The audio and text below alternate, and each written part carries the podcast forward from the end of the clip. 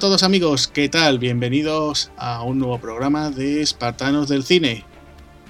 Y para esta ocasión, pues eh, me acompaña de nuevo otra vez aquí el creador de, de Espartanos del Cine, Javier Hernández. ¿Qué tal Javier? Bienvenido. Muy buenas a todos los oyentes y la verdad que es un placer estar aquí otra vez. Si la última vez estuvimos de temporada de caza, ahora parece que estamos de temporada de robo. Sí, estamos hoy de temporada de robos porque nos viene a visitar un, halcón, ¿no? Exactamente, uno de los, además uno de los grandes. Exacto. Eh, sí, viene en esta ocasión, pues nos visita Bruce Willis con El Gran Halcón. Sí. Una película del año 91, de 1991. Y bueno, pues vamos a, ver un poquito, ¿no? Que, de qué trata, ¿no? Porque es una película eh, que yo creo que la gente la tiene un poquito olvidada o incluso no, no la ha llegado a ver, ¿no? Bastante, es una comedia, tuvo muy mala, se vendió muy mal, estuvo más, tuvo más aceptación en Europa, esto ya lo iremos ahora desvelando a lo largo del programa. Y no fue, digamos, en, su época fue muy, muy, muy, muy criticada, cosa que hoy en día eh, yo creo que ha ganado con el tiempo. Sí, se podría decir que es de estas películas que, eh, bueno, pues le sucedió también a Schwarzenegger con El último gran héroe o incluso a Stallone con Demolition Man, ¿no? Es como de esas películas, ¿no? Esa trilogía de, cada uno, ¿no? Un poquito como, como olvidado, ¿no? Que se salta un poquito del género habitual de ellos, ¿no? En, este caso, Bruce Willis eh, decae más que, que ellos. Es la más baja, digamos, del plan de Hollywood la, más machacada porque tiene una nota, le dan una nota bajísima.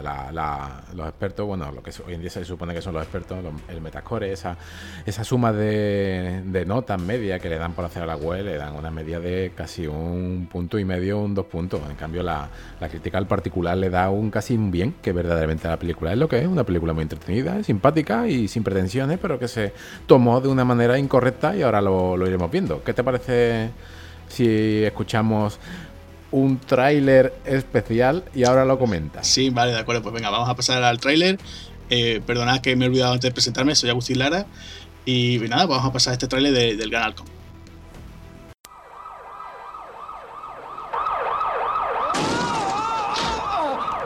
¡Esto es la pera! Chicas, decidme, ¿qué aspecto tengo? ¿Se trata de algo de la fraternidad? Ayer salí de la cárcel. No quería saber nada. No quería ir a Europa. Solo quería un capuchino. ¿Sigues pensando que eres el mejor ladrón de pisos? Eres la florinata de los ladrones. Hudson Hawk es un diablo, un demonio. ¿El grande? Solo soy un tipo al que le encanta robar. Eddie, estamos en Italia colgados de un castillo y me preguntas qué aspecto tienes. Bueno, bueno, no te pongas así. Estás precioso, te pareces al zorro. No sé. Buongiorno. Sí, buongiorno. Necesito ayuda. Un grupo de psicópatas americanos y la CIA me están chantajeando para que roben el Vaticano. Eh, yo no sé. ¿No habla mi idioma? Tiene unos ojos preciosos para ser hombre. tengo un mal presentimiento. Ni siquiera sé nadar. Oh, la caída podría matarte.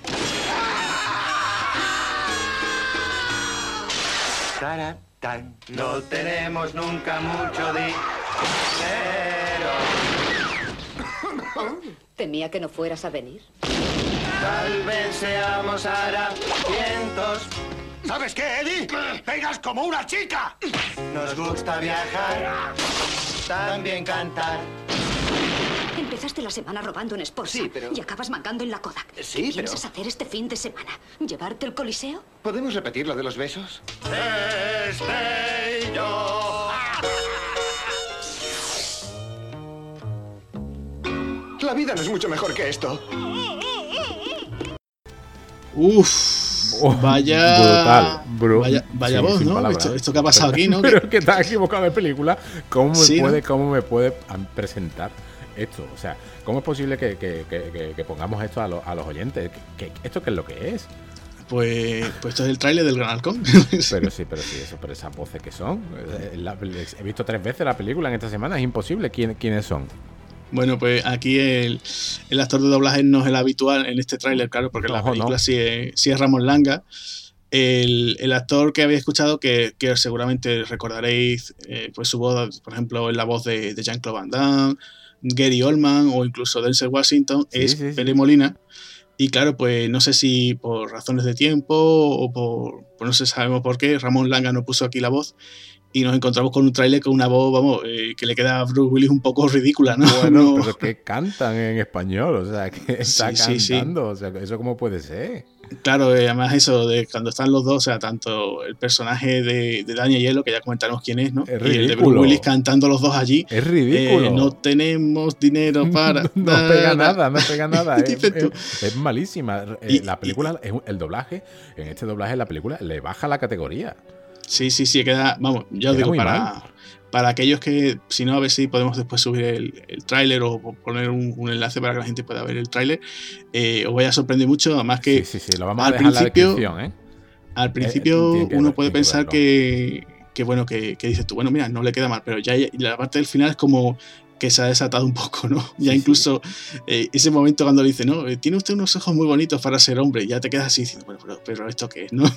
Sí, contando. Es, es genial, y ya el sea, momento cante es tremendo. Es que, bueno, también decir a los oyentes que encontrar un tráiler eh, de las películas que se ponen lanzadas en VHS es muy complicado. No es la única película donde en el tráiler han variado la voz de los eh, de los dobladores. Hay otra película, recuerdo, en la época de los VHS, no sé qué película sería, que venía el tráiler de, recuerdo, de Persecución Mortal, la película de Bruce Willis, de, que es un policía de Pittsburgh. Eh, el doblador no era él, pero sí era una voz, sí era una voz que se, que, que se asimilaba bastante, no era él, era, era de, de, anuncio de televisión, pero le quedaba bastante bien. No es, el, no es el único actor que ha cambiado de voz, pero Willis está caracterizado por Ramón Langa. No me puedes poner aquí a Premolina. Premolina, ¿no? Sí. Eh, Premolina, por sí. favor, al... es que me veo a Van Damme. De hecho, creo que, que a los oyentes se le, se le, llega a decir, no, mira, los presentamos la nueva película de Van Damme o de Denzel Washington. Y se lo creen. El que no sí, haya visto sí, la película se lo cree. Sobre todo, yo con esta, con esta voz me, me imagino a Van Damme, ¿eh? No, hubiera sido, hubiera sido gracioso, ¿eh? Encontrarse a Van Damme haciendo aquí de, de, de, un ladrón. ¿eh? Uf, ya, ya ves, la semana pasada lo tuvimos y esta semana lo seguimos teniendo en forma de tráiler. Pues sí, pues sí. Bueno, pues vamos a pasar a hablar sobre la, la película. Una película que hemos elegido adrede, ¿verdad? Uh -huh. Una película... Sí, una película que ya en principio, bueno, también iba a ser, estaba ahí entre si iba a ser esta el primer programa o no, pero... Sí, sí, sí. Eh, pues al final, bueno, pues después de, de Blanco Mano, pues ha llegado claro. esta, ¿no? Eh, es una película del año 91, sí. ¿de acuerdo? Se estrenó, pues en, aquí en, en, España se estrenó el 6 de septiembre de 1991. Una fecha en Estados, claro, en lo que sería en Estados Unidos llegó antes, en el 24 de mayo. Uh -huh. Y bueno, pues esta película eh, costó la friolera de 65 millones de dólares. Madre mía. De hecho, es un dato que no tenía y me lo acabas de comentar fuera de micro. Eh, era, me faltaba por, por, por, ver eso. Eso son, son cosas que no puedes sacar de, de, de las ediciones en DVD. Y es una barbaridad, Agustín. Pues sí, sí, la verdad es que para la época que estamos hablando, la verdad es que era una, una locura. Eh, Bruce Willis venía ya de anteriormente de, de, trabajar en otra megaproducción que fue la secuela de La Jungla de Cristal, ¿Sí? que también eh, en aquel momento fue una de las, de las películas más caras de aquel momento. Entonces, sí, sí, bueno, pues como que estaba acostumbrado, además venía eh, bueno, pues estas esta películas como Jungla de Cristal, ¿no? Y su secuela, pues venía de la mano de Joe Silver, ¿no? Por supuesto. El, el famoso productor también, pues eso, de Jungla de Cristal, la saga de Arma Letal. Ya después, pues por ejemplo, eh, pues nos encontramos con Matrix. Uh -huh. Entonces, pues, eh, claro, pues este hombre es uno de los grandes de, del cine de acción. Y sí. claro, pues aquí pues seguía colaborando con, con Bruce Willis y claro, pues se pegó un batacazo claro, de, es que, de 17 es que, millones. Claro, claro, claro. Si es que es normal, 17 recaudó, es que es una exageración. Es que este, date cuenta que Bruce Willis venía de. estaba ya consolidado como actor de acción. Y encontrarte eh, el Gran Halcón, ese nombre, ¿no? O sea, el Gran Halcón es algo pegadizo, no es Jackson Hawk, es algo pegadizo. Y. Mm, te encuentras una película que es una comedia y encima europea, prácticamente es casi europea. De hecho, ahora hablaremos de, de dónde ha estado rodada. Y después de la jungla de cristal te encuentras esto eh, y te llevas una gran decepción que prácticamente, eh, después, prácticamente después de lo que ha hecho con Hudson Hawk es el último Boy Scout como una redención, ¿no? Con Joe Hallenbeck.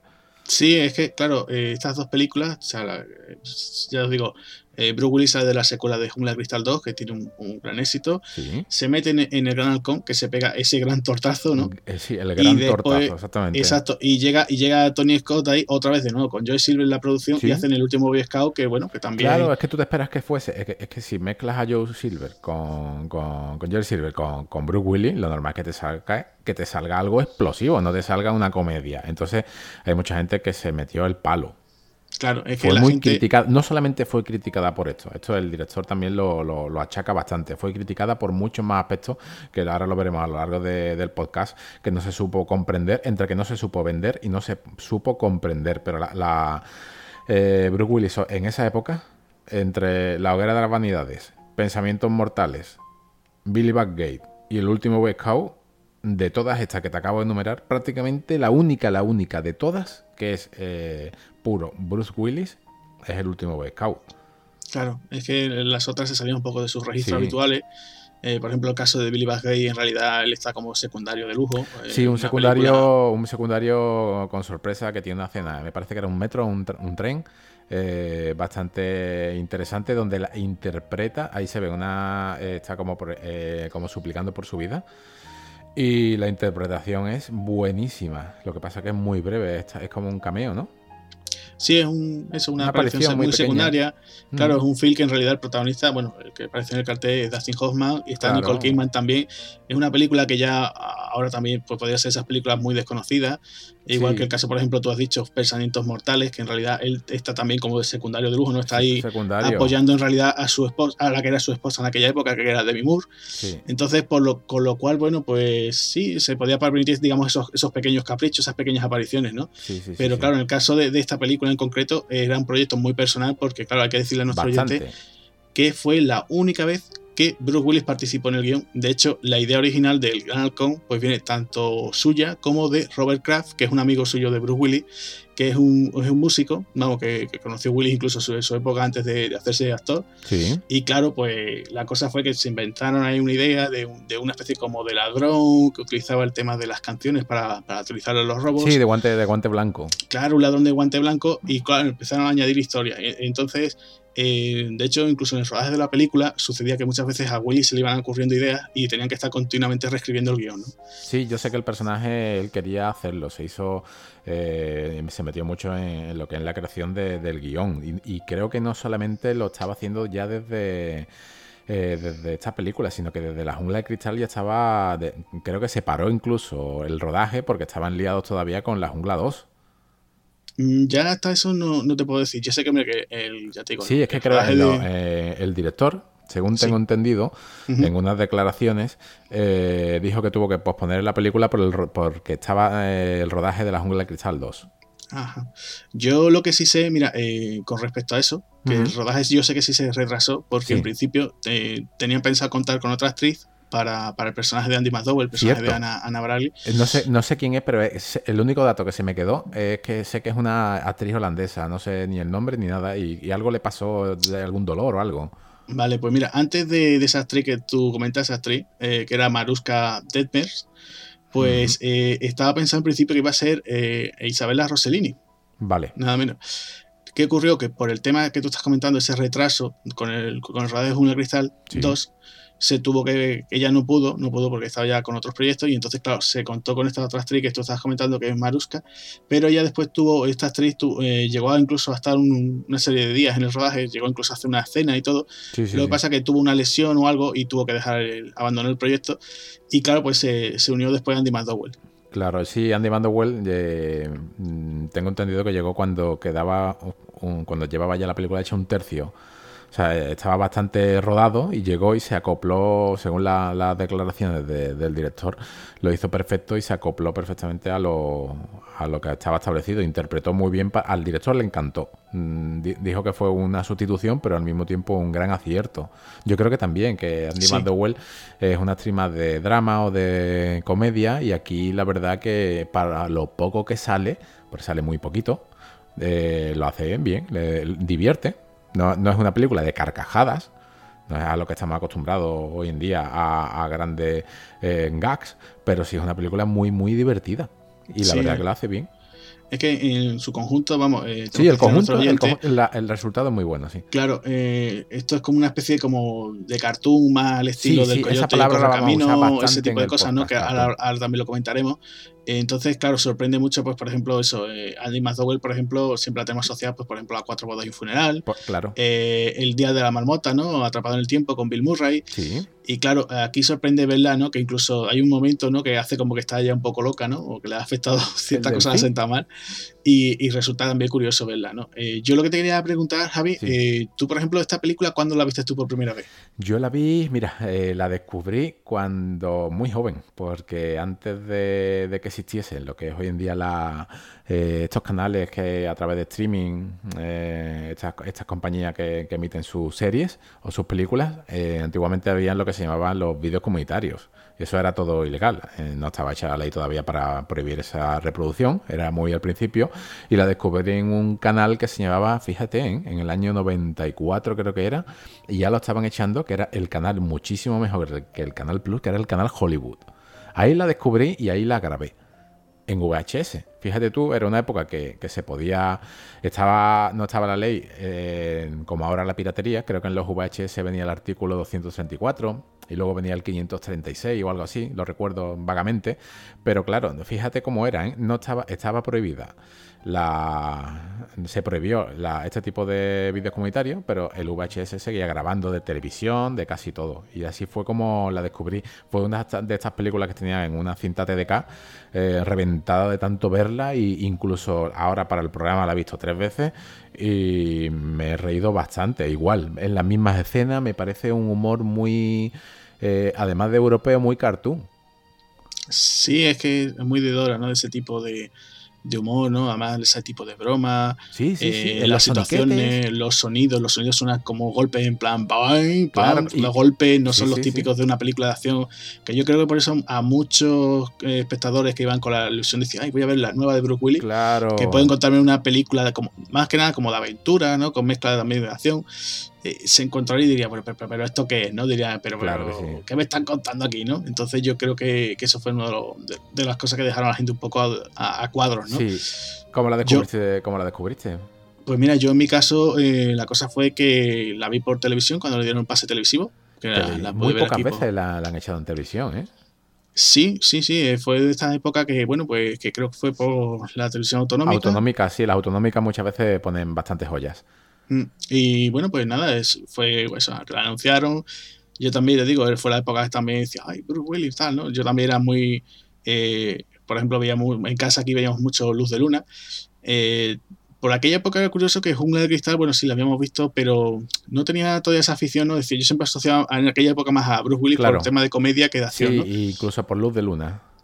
Claro, Era lo que teníamos en, en los 80. Claro, o incluso Citas Ciegas, ¿no? Que también fue aquella comedia romántica con, Kim Basinger, ¿no? de, Blake Edwards, que también era muy divertida. Eh, pues nada, eh, fue verla y decir, oye, pues me resultó muy, muy, curiosa, ¿no? Porque yo te digo, me encuentro aquí un Bruce Willis eh, que es un ladrón, pero un tío majete. Sí, bastante majete, sí, sí. Sí, sí, sí, en plan, el rollo así, así un poquito, ¿no? Ese son, sonrisa canalla de siempre, cantando, porque aquí en la faceta vemos también la, faceta de cantante de, Bruce. ¿Sabes que tuve, tuve un, un, vinilo en una tienda de segunda mano? de Estaba simplemente ojeando los, vinilos, en el año sería en el 96. Y pasando, pasando, pasando, me encontré un vinilo y ponía Bruce Willis. Y estaba él con una camiseta tipo hawaiana, eh, sentado con una mesa de bar. Y, era un single, dos singles o tres en, un vinilo y lo compré. Lo que pasa es que en alguna de las mudanzas, no sé dónde lo, no sé dónde los he metido, pero su etapa de, cantante era real, o sea que es que mm, sacó sí, sí, Sí, sí, sí, sí, sí, Tiene uno que es, digamos, el más famoso, más conocido del que es el retorno de Bruno. Toma eh, nombre. Sí, sí, el retorno de Bruno. Más que nada porque, claro. porno. la cosa era que eh, a Bruce Willis, en su época de cuando era camarero de bares, eh, le decían Bruno. O sea, en vez de decirle Bruce, le decían Bruno. Y entonces, bueno, por digamos la broma, ¿no? Él, por lo visto, comenta, ¿no? Que cuando muchas veces esas, largas noches, ¿no? De estar en los bares y tal, a la hora de recoger, con, el resto de compañeros siempre le decía, venga, Bruce o Bruno, anímate y sácate la armónica, ¿no? Sacaba la armónica y empezaba a cantar un poco mientras que los compañeros pues estaban allí recogiendo, ¿no? Entonces, esa afición por, el tema de, la música, pues también siempre ha estado muy, muy patente en él, ¿no? Muy latente en él. Entonces, eh, ya te digo, ese retorno de Bruno, pues digamos que es su, su disco así más conocido. De hecho, hay, hay, vamos, hay videoclips de él por ahí, hay una canción que es la de Respect Yourself que, si veis por ahí el videoclip en YouTube, la verdad es que muy simpático, sale, ya os digo, con pelo, jovencísimo. sería de. Sí, sí, sí, sería mm, pues por el año 86, 87, pregungla de cristal, y se ve allí bailando, cantando en un bar. La verdad es que es un vídeo muy simpático. A lo mejor se puede hacer un poquito eh, cuesta arriba, ya os digo, por las pintas ochenteras que tiene el videoclip. Claro, es que hay mucha gente que le echa para atrás eh, la pinta ochentera, pero hay muchos amantes también de, de, los 80 y de los 90, y eso es, digamos, que es una carga, ¿no?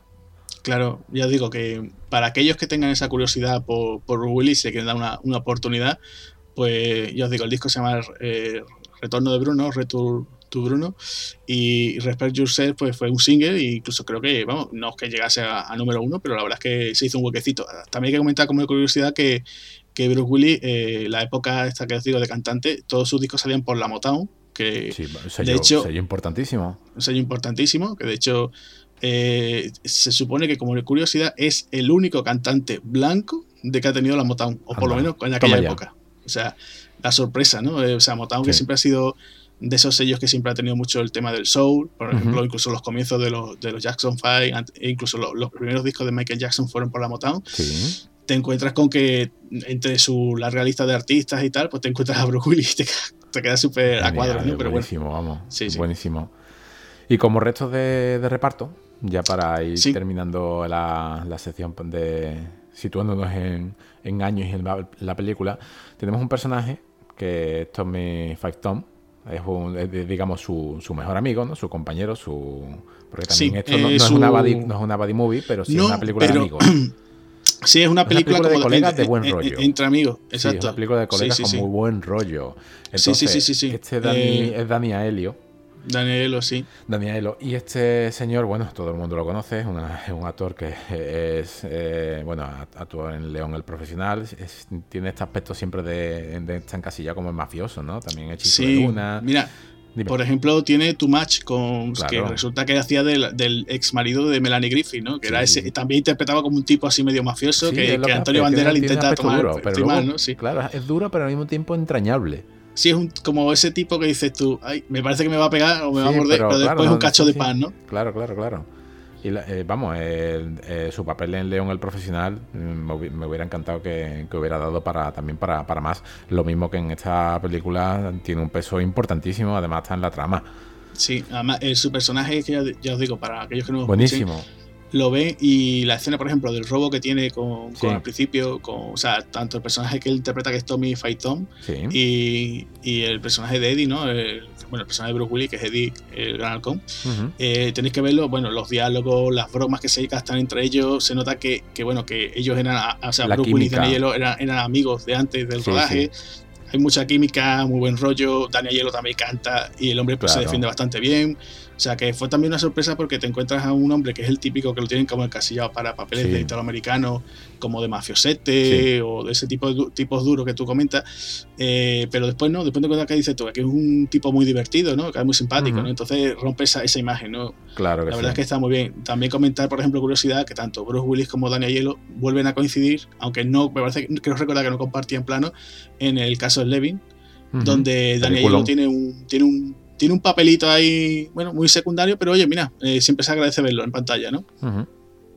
Y ahora tenemos también a un, esta, eh, que me, encantan, me encantan. Tenemos al equipo, sí, el equipo de la CIA, que está encabezado por otro, otro actor que ya hemos tenido en, el episodio piloto, hace dos episodios que lo tuvimos con Payback, eh, Jake Coburn. Sí, Jake Coburn, que es un veteranísimo. buenísimo. Es, que es genial. Eh, es, para darle a, los guionistas, eh, él y, su, y sus tres, y sus tres eh, que lo llamas poli-guioncía. Esta es la policía, la nuevo, la nuevo el, nuevo brazo armado de la CIA, que está, eh, está la, muchacha de color, que es Almond Joy. Sí, Almond Joy, sí. Está el que más me encanta a mí, que es...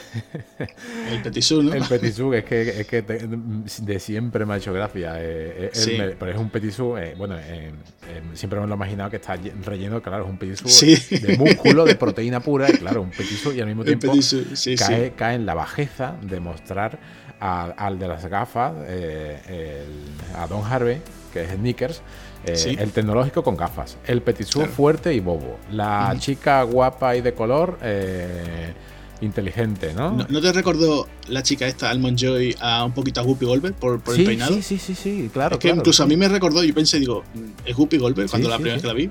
sí, es, como la versión más fina, fina, fina de, de, de Whoopi Goldberg. Sí, la verdad que me, me, hizo gracia. Y ese, ese, ese, ese, cuarteto. Bueno, bueno también, tenemos aquí, ah, también tenemos aquí Kat, que falta. Kit Kat, que es el mundo, sí. Exactamente. Claro, David Caruso, hay que recordar que es el, el Horatio Kane de, de, CSI Miami, ¿no? De hecho, estuvimos hablando fuera de micro. Yo pensaba que era la primera película serie donde había actuado y tú me recordaste de dónde salía este señor. Claro, sí, sí. Eh, bueno, pues todos conocen a, este hombre, a David Caruso, por eso, por, por la última seducción, ¿no? Por Jade, no, bueno, creo que es en Jade. Sí, ¿no? Eh, sí, sí, también. Eh, bueno, tiene muchos y la que, la que me comentaste. Claro, la película. Claro, de, de 81.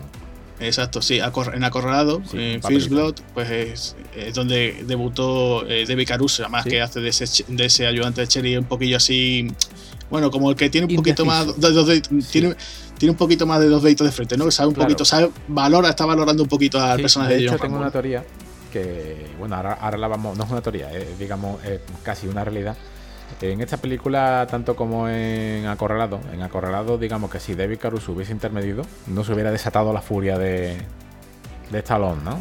Sí, sí, sí, si mediado, un poco caso, no, se hubiese, desatado la furia, hubiera cumplido la, allí dos o tres días en prisión y se hubiera ido. Es la realidad, ¿no? verdaderamente la realidad. Aquí en esta película, ya lo vamos a ver durante el transcurso del argumento, Hudson Hawk fuerza la, la continuidad del guion después del primer golpe. Eso ahora cuando, cuando es un detalle que me, acabo de, me, acaba de, salir, me acabo de iluminar y ya te lo, te lo comentaré luego cómo lo, cómo lo fuerza, porque eh, la, he visto tantas veces que siempre digo, bueno, esto se podía haber acabado aquí, pero él, él fuerza la, no, no, claro, La, historia tiene que continuar, ¿no? El caso de, por ejemplo, estábamos comentando eso a Jace Coburn, bueno, pues para comentarlo a nuestros oyentes, eso, hemos dicho que eso, el, el actor este tan veterano, bueno, ya, ya fallecido, ¿no? Pero en aquella época cuando hizo la película, bueno, ya digamos que venía ya un bagaje. Eh, venía de muchísimas películas, ¿no? Por ejemplo, Los, los Siete Magníficos, La Gran Evasión. Eh, sobre todo aquí eh, se intenta un poco recordarle un poquito esos papeles que él hizo como de espía. Los más cómicos. Claro, los más cómicos porque Jess Coburn, también le pasa un poco como, como a Bruce Willis, ¿no? Era un tío duro, pero también hacía comedias, ¿no? El tío también era un cachondo, además tiene una cara de, risas. aquí, se parte el tío mucho, ¿no? Por una risa y que se parte, ¿no? tenemos que poner el corte porque es genial. Sí, sí, sí, es tremendo. Y entonces él tenía un personaje, para aquellos que no lo sepan, que era una especie como de espía, que era una especie como de. bueno, una especie de que no, no era igual, no, era, era, digamos, el J. Bond, digamos, americano, que era F de Flynn, ¿no? Tenía F de Flynn por un lado y Flynn agente secreto. Y bueno, pues eran, unas, eran más que nada comedias, ¿no? Pero tenían también su parte de acción, ¿no? Y Jess Coburn, pues bueno, era como una especie de, de, Bond, digamos, ¿no? Eh, plan americano, ¿no? Ese aspecto, más tirando al cachondeo. ¿no? Según el director Michael Lehman, eh, las declaraciones que hizo fue que a Jake Coburn con solamente dos tomas le era suficiente para hacer la película perfecta del bagaje que ya tenía recorrido. Claro, ¿eh? es que, y aún así después siguió años después, por ejemplo, Payback es muchos años después, ¿no? O sea, es, pues, del 91, Payback es del 99, y el hombre seguía, vamos, hasta yo creo en el 2000 y pico, que fue cuando falleció y él seguía trabajando. Sí, en el, creo que falleció en el 2002. Claro. ¿Te parece pues, comentar un poco sobre es el director? Sí, yo quería comentar también el tema de, bueno, la chica que hemos dicho, Andy McDowell, sí. que, bueno, pues venía también de, una película también en los 80 bastante significativa, ¿no? Que fue Sexo, Mentira y Cintas de Vídeo, de Steven Soderbergh. Sí, sí, sí, sí, Y bueno, también comentar que ella también era modelo. Bueno, y a día de hoy sigue ya haciendo cosas de publicidad y tal. Sí, y, y bueno, Y claro, pues como hemos comentado antes, ¿no? Pues sustituyó a estas dos actrices ¿no? anteriormente mencionadas, ¿no? A, a Isabela Rossellini y a, Maruska Dembes. Y la verdad que yo creo que su papel de Ana Bray, la verdad es que funciona muy bien, ¿no? Tiene química con, con el personaje de, de Bruce y, yo creo que, hace un papel un poquillo raro, un poquillo raro porque la película, el tono este que, estaban comentando de humor es un poquito extraño, extravagante, pero bueno, no queda mal, ¿no? Es la chica de la película. No queda mal. ¿Y sobre el director? Sí, Michael, Lehman. ¿Tienes algo que comentar? Porque yo sinceramente creo que es un director con una carrera eh, regular, más tirando a televisiva. ¿eh? Sí, sí, sí. creo que la película se la. Bueno, después de, esta, la gente, los, oyentes lo pueden recordar como mucho, a lo mejor no sé ni el nombre del director, pero es Michael Lehman. Pero lo, lo más así notorio, digamos, que puede tener es 40 días y 40 noches. Claro, es un director siempre metido en el tema de la comedia. Sí.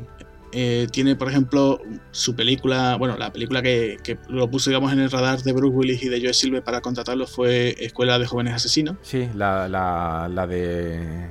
Wynonna Ryder, Christian Slater. Entonces, bueno, pues le gustó mucho esa película, les pareció divertida y entonces pues decidieron ficharlo como esta película no funcionó en taquilla, pues bueno, después Lehman ya ha ido haciendo otro tipo de trabajo un poquito más se ha adaptado a, pero ¿no crees tú que, para pasar de, lo que es rodar el Gran Halcón a hacer televisión se le podía haber dado muchas más oportunidades? Hay directores que fracasan y no paran de fracasar y se le siguen dando proyectos. Sí, este señor eh, eh, es eh, de dirigir de muchas series y muchos capítulos variado. Es como un aquí hay que dirigir, venga, me apunto. De muchas series, Verónica Mars, No Fall, Ilusionista, Way Famous. Eh, muchísimas, o sea, es que no puede estar en, en, tantos sitios a la vez sin, sin, crear algo. Es raro que no cree, que no, que no decida volver a lo alto, ¿no? A, a, lo grande. Porque esta película sí que se vendió, estamos hablando mucho del corte cartoon, ¿no?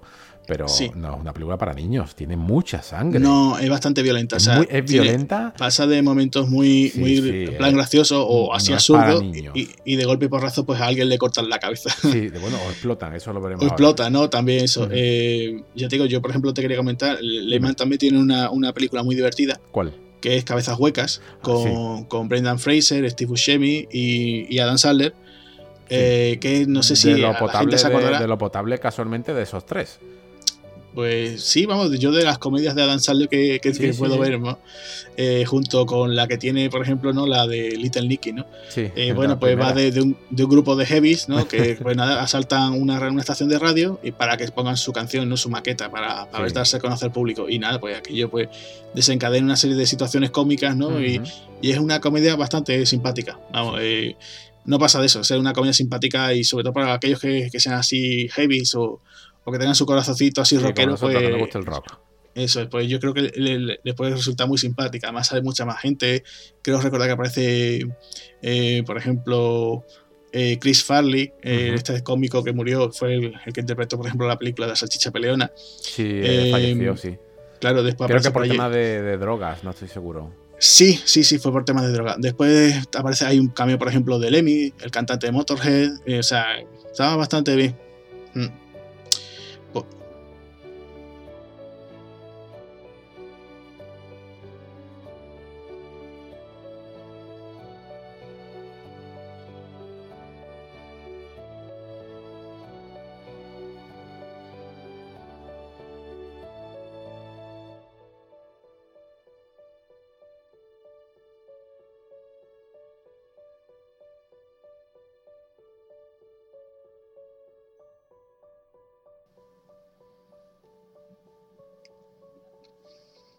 De todo ser humano y viviente que haya ido al cine y se esperaba una jungla de cristal, ya en los primeros minutos se ha llevado una desilusión. ¿Es cierto o no?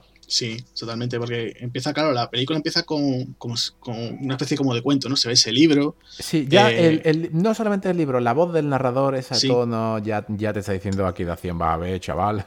Claro, de peretas y de tiro, olvídate que aquí no va a haber ni túneles ni, ni, edificios. Claro, aquí, bueno, pues, eh, por ejemplo, eso, él empieza a contar, ¿no? dice, bueno, vi un artista, no sé qué, hace una vez, no sé cuánto, que hay que, hay que comentar que la versión original, el que le ponía esa voz, porque aquí en el doblaje nos encontramos que es la misma voz de Daniel Hielo, o sea que, que no es. Era William, el actor William Conrad, que dirá, bueno, algunos dirán, bueno, sé quién, hombre, quién era. Pues William Conrad era un actor de televisión muy famoso porque hacía la serie de eh, Jake y el Gordo. ¿no? Eh, era un actor de estos de muchos de series, por ejemplo, de estas detectives que se hacía mucho en los 70 y 80. Y entonces, bueno, pues tenía una voz así muy característica y pues para, para ser, digamos, el narrador que tanto abre la, película como que la cierra, pues la verdad que quedaba muy bien, ¿no? Simpático, ¿no? Y lo que tú comentas, ¿no? Ya directamente te viene ese prólogo con, contándote la historia de Leonardo da Vinci, ¿no? La, broma que, le hacen de la Mona Lisa. 1481, sí, la Mona Lisa ya te, hace, es el chiste casi de Mr. Bean. Eh, para el que no lo sepa, está Leonardo da Vinci pintando. Hay una, hay una, una mujer que es bastante atractiva, guapa y tiene su cuadro y de repente en la, en la boca está pintándola y tiene un, un borrón en blanco. un borrón. Y tú dices, ¿esto qué es lo que es? Y ahora sonríe y es que la Mona Lisa te, te hace creer que tiene los dientes eh, todos descompuestos. O sea, tiene cada uno torcido, un lado. Ahí, no hay ningún diente de... Le hace falta, falta un, un, braque y no, y no así ya empieza así. Sale un. Mira, podría, perdona que te corte, podría haber sido un, nuevo invento de Leonardo, ¿no? la ortodoncia, ¿no? En aquella época. Es, que es lo que le falta a ese señor. Ah, es un detalle que le hayan puesto. Además, en la, lo, hemos, lo hemos dejado claro en la. Hemos querido poner. Podríamos hablar de la película, ¿no? Pedro, pero. Mm, lo que verdaderamente se busca en la película no es ni, la, ni la introducción ni... Ocurre casi en los minutos finales. Por eso hemos puesto ese, ese monólogo, digamos, de, de, dos personajes, que ahora lo comentaremos cuando salgan, al inicio del podcast, ¿no? Los My Flower. Bueno, pues aquí al empezar la, la película, eh, está rodada en el Castillo de San Leo, eh, está rodada en Italia, mucho se rodó en, Estados Unidos, pero gran parte del film se tuvo que rodar en Italia. Eh, el interior de, de Roma, algunas, algunas tomas se fueron rodadas cerca del Vaticano, otros no, otros se tuvieron que ir. claro, no, eso... no, pudieron rodar, es imposible. No, te van a abrir las puertas ahí directamente, ¿no? no, no, no, no, no pudo. Y ya aquí, ya al empezar, vemos unos efectos especiales de, una máquina que te lo deja claro, que digamos que este señor Da Vinci, el que no lo conozca, pues... Es complicado, ¿eh? Es complicado que no, conozco a Leonardo Da Vinci, ¿no? Dirá, me encantó en Titanic, ¿no? Exactamente, sí, sí, eh, en, este, en este caso hay unos efectos especiales, porque está convirtiendo, eh, quiere convertir el plomo en, oro. Entonces, esos efectos especiales, ¿sabes por qué empresas están creados? Sí, por Industria Light Magic, la, la, famosa ILM, ¿no? Exactamente. De, lo poco que se han gastado en efectos especiales eh, en digitales, era aquí. Fueron uno de los primeros digitales. ¿eh? Sí, también comentarle a nuestros nuestro oyentes que, por ejemplo, la escena famosa, ¿no? por lo menos que se ve en el cartel, ¿no? Que sale Andy McDowell y Bruce Willis, ¿no? Con esa especie de, ala delta, ¿no? Eh, se, utilizaron como unos cables y esos cables fueron borrados digitalmente. O sea, era de las primeras veces que se hacía eso en el cine, ¿no? Sí, eso, recuérdame que luego te comenté algo de los cables digitalmente cuando pasemos a, a disesionar la película sin, contar ningún tipo de spoiler, o lo mínimo posible, en disesionar la película en tres secciones. Sí, yo, mira, por ejemplo, te comentarle también aquí a, aquí a nuestros seguidores, pues, por ejemplo, que tú estabas diciendo, no, la película se rodó en Italia, es obvio. Sí, también se rodó en Nueva York, también hubo una parte que se rodó en Los Ángeles, otra parte que se rodó también en lo que sería eh, lo que sería parte de bueno en Inglaterra en Londres también parte de interiores y tal no eh, también hubo una gran parte de rodaje se hizo en, Hungría con lo cual bueno pues hubo muchísima localización y con, lo cual pues se, hubo ese, ese, presupuesto tan alto no como sí, no tuvieron que viajar de un lado a otro, ¿eh? Claro, por eso, eh, como curiosidad también decir que uno de los sitios donde se grabó fue en Nueva Jersey, concretamente en Hoboken, que Hoboken se menciona, ¿no? Como diciendo que el personaje es de allí. y de uh, hecho, Hoboken. a mí Hoboken, siempre me ha resultado a magia del Street Fighter. Sí, ¿no? Hadouken, ¿no? Hoboken, pues, es el sitio donde se crió Bruce Willis, ¿no? En su, en su infancia, ¿no? Bruce Willis, eh, no sé, el que no lo sepa, pues Bruce Willis es, eh, nació en Alemania y bueno, de padre estadounidense y de madre alemana. Y bueno, pues nada, eh, al poco tiempo el padre era militar, fueron a, se fueron a, Estados Unidos y claro, pues donde estuvo viviendo Bruce Willis, ¿no? digamos su parte de infancia y adolescencia, pues fue allí en, Hoboken, ¿no? Sí, Hoboken y cerca del condado de... Bueno, está el río Hudson al, cerca, ¿no? Claro, claro, por eso, por eso la idea. Incluso en la película lo comentan, ¿no? Le preguntan a cada una de las ocasiones le dice, le dice Andy, el personaje de McDowell, ¿no? Ana le dice a, a, Eddie, ¿no? Le pregunta, bueno, ¿y, esto de Hudson Hawk por qué? ¿no? Y entonces le comenta que si en argot esto viene, que es el viento frío del no sé qué. Entonces, bueno, pues como decía, ¿no? Él, es de, esa zona de Nueva Jersey. Bueno, pues viene ahí el Hawk de un lado y Hudson, pues del río Hudson, ¿no? Entonces, bueno, pues ahí sale el nombre, ¿no? Sí, pues lo primero que vemos en la, en la película es un un Bruce Willis. Eh, bueno, las películas, como todos sabemos, no están rodadas de principio a fin. Eh, se, van rodando conforme va conveniendo, ¿no? Y la, precisamente la, primera parte que, vemos, la primera aparición de Bruce Willis fue la última que se rodó. Cuando Bruce Willis sale de la, de la prisión, que es la prisión Sin Sin, está, no se pudo rodar dentro nada. Se tuvo que recrear en, en estudio el, interior. Eh, después de 100 días de rodaje, Bruce Willis estaba reventado y ya en esa escena, según el director, se le veía cansadillo. Yo lo veo como siempre. Y fue un... la salida de la cárcel. Ya te presenta el personaje de Dani Helio, su amigo, cómo empieza a. te deja entrever que tiene su. una amistad muy, muy pura con él, muy de buen rollo. Ya hace unos uno eh, unos tocamientos así en la barriga. Has estado, que se ha llevado 10 años, creo, dentro de la cárcel, ¿no? Sí, bueno, él comenta incluso, llega a bromear, ¿no? Dice, no he llegado a ver ET, ¿no? O sea, tú imagínate, ¿no? E entonces, claro, claro, claro. Claro, la película es del 91, se supone 10 años, ¿vale? Pues entonces eh, se supone que a él lo atrapan en el 81, ¿no? Y, sí, lo atacan, entonces, claro, pues se pasa una década en la cárcel, ¿no? Eh, pues comentar, Comentar simplemente, bueno, pues para aquellos que digan, bueno, y me estáis comentando un poco así, eh, la película, bueno, pues nos encontramos a este personaje, ¿no? A, Eddie, ¿no? Que, bueno, pues sale de la cárcel y, lo, digamos que lo, lo contratan para que vaya robando una serie de objetos relacionados con Da Vinci. Y aquí ya no, no, comentamos más porque si no va a decir la gente, bueno, espérate, esto por dónde van los tiros. Claro, claro. Sí, vamos a, vamos a intentar, vamos a intentar hablar de, de tres sketches principales. Sí, no vamos, no vamos a intentar, vamos a intentar hacer, bueno, pues mm, los, los spoilers menos posible, ¿no? Sí, es muy complicado porque la película es como si intentas hacer una película de Ocean Eleven. Eh, sin contar nada es un no es la película no es el final no es una mm, solución a los problemas que se que han ido apareciendo es que la película es continua el argumento va continuamente en líos hasta el final. Es bastante complicado no, contar nada de la trama. Eh, Bruce Willis sí es, entre comillas, eh, obligado a, robar, ¿no? a volver a robar. Eso se ve en el minuto uno de, después de su aparición. El que le obliga es otro, igual que estuvimos hablando de que en Payback eh, la policía era mala. Aquí casi todo el que sale, menos Andy McDowell y otro más, es también malo. Sí, es malo, eh, El papel de Gates, que es su oficial, digamos que es de la, de la condicional, es un detalle, porque eso ya lo, iremos viendo ahora. Eh, no solamente este personaje sale de actor, eh, en Burr Harris es el, es, el, es el, papel que hace, o sea, es el actor que hace de Gates, es un productor de la película, ¿vale? Fue un, vamos, durante muchos años fue también asistente de Cindy Lumet. Es un, no solamente la primera aparición de, de digamos de un, mm, uno que pasaba por ahí y la han, y han cogido. Hay muchos más porque entre la, su banda, digamos, ¿no? Su, su banda, eh, que son los tres hermanos, Mm, hay uno de ellos que es genial.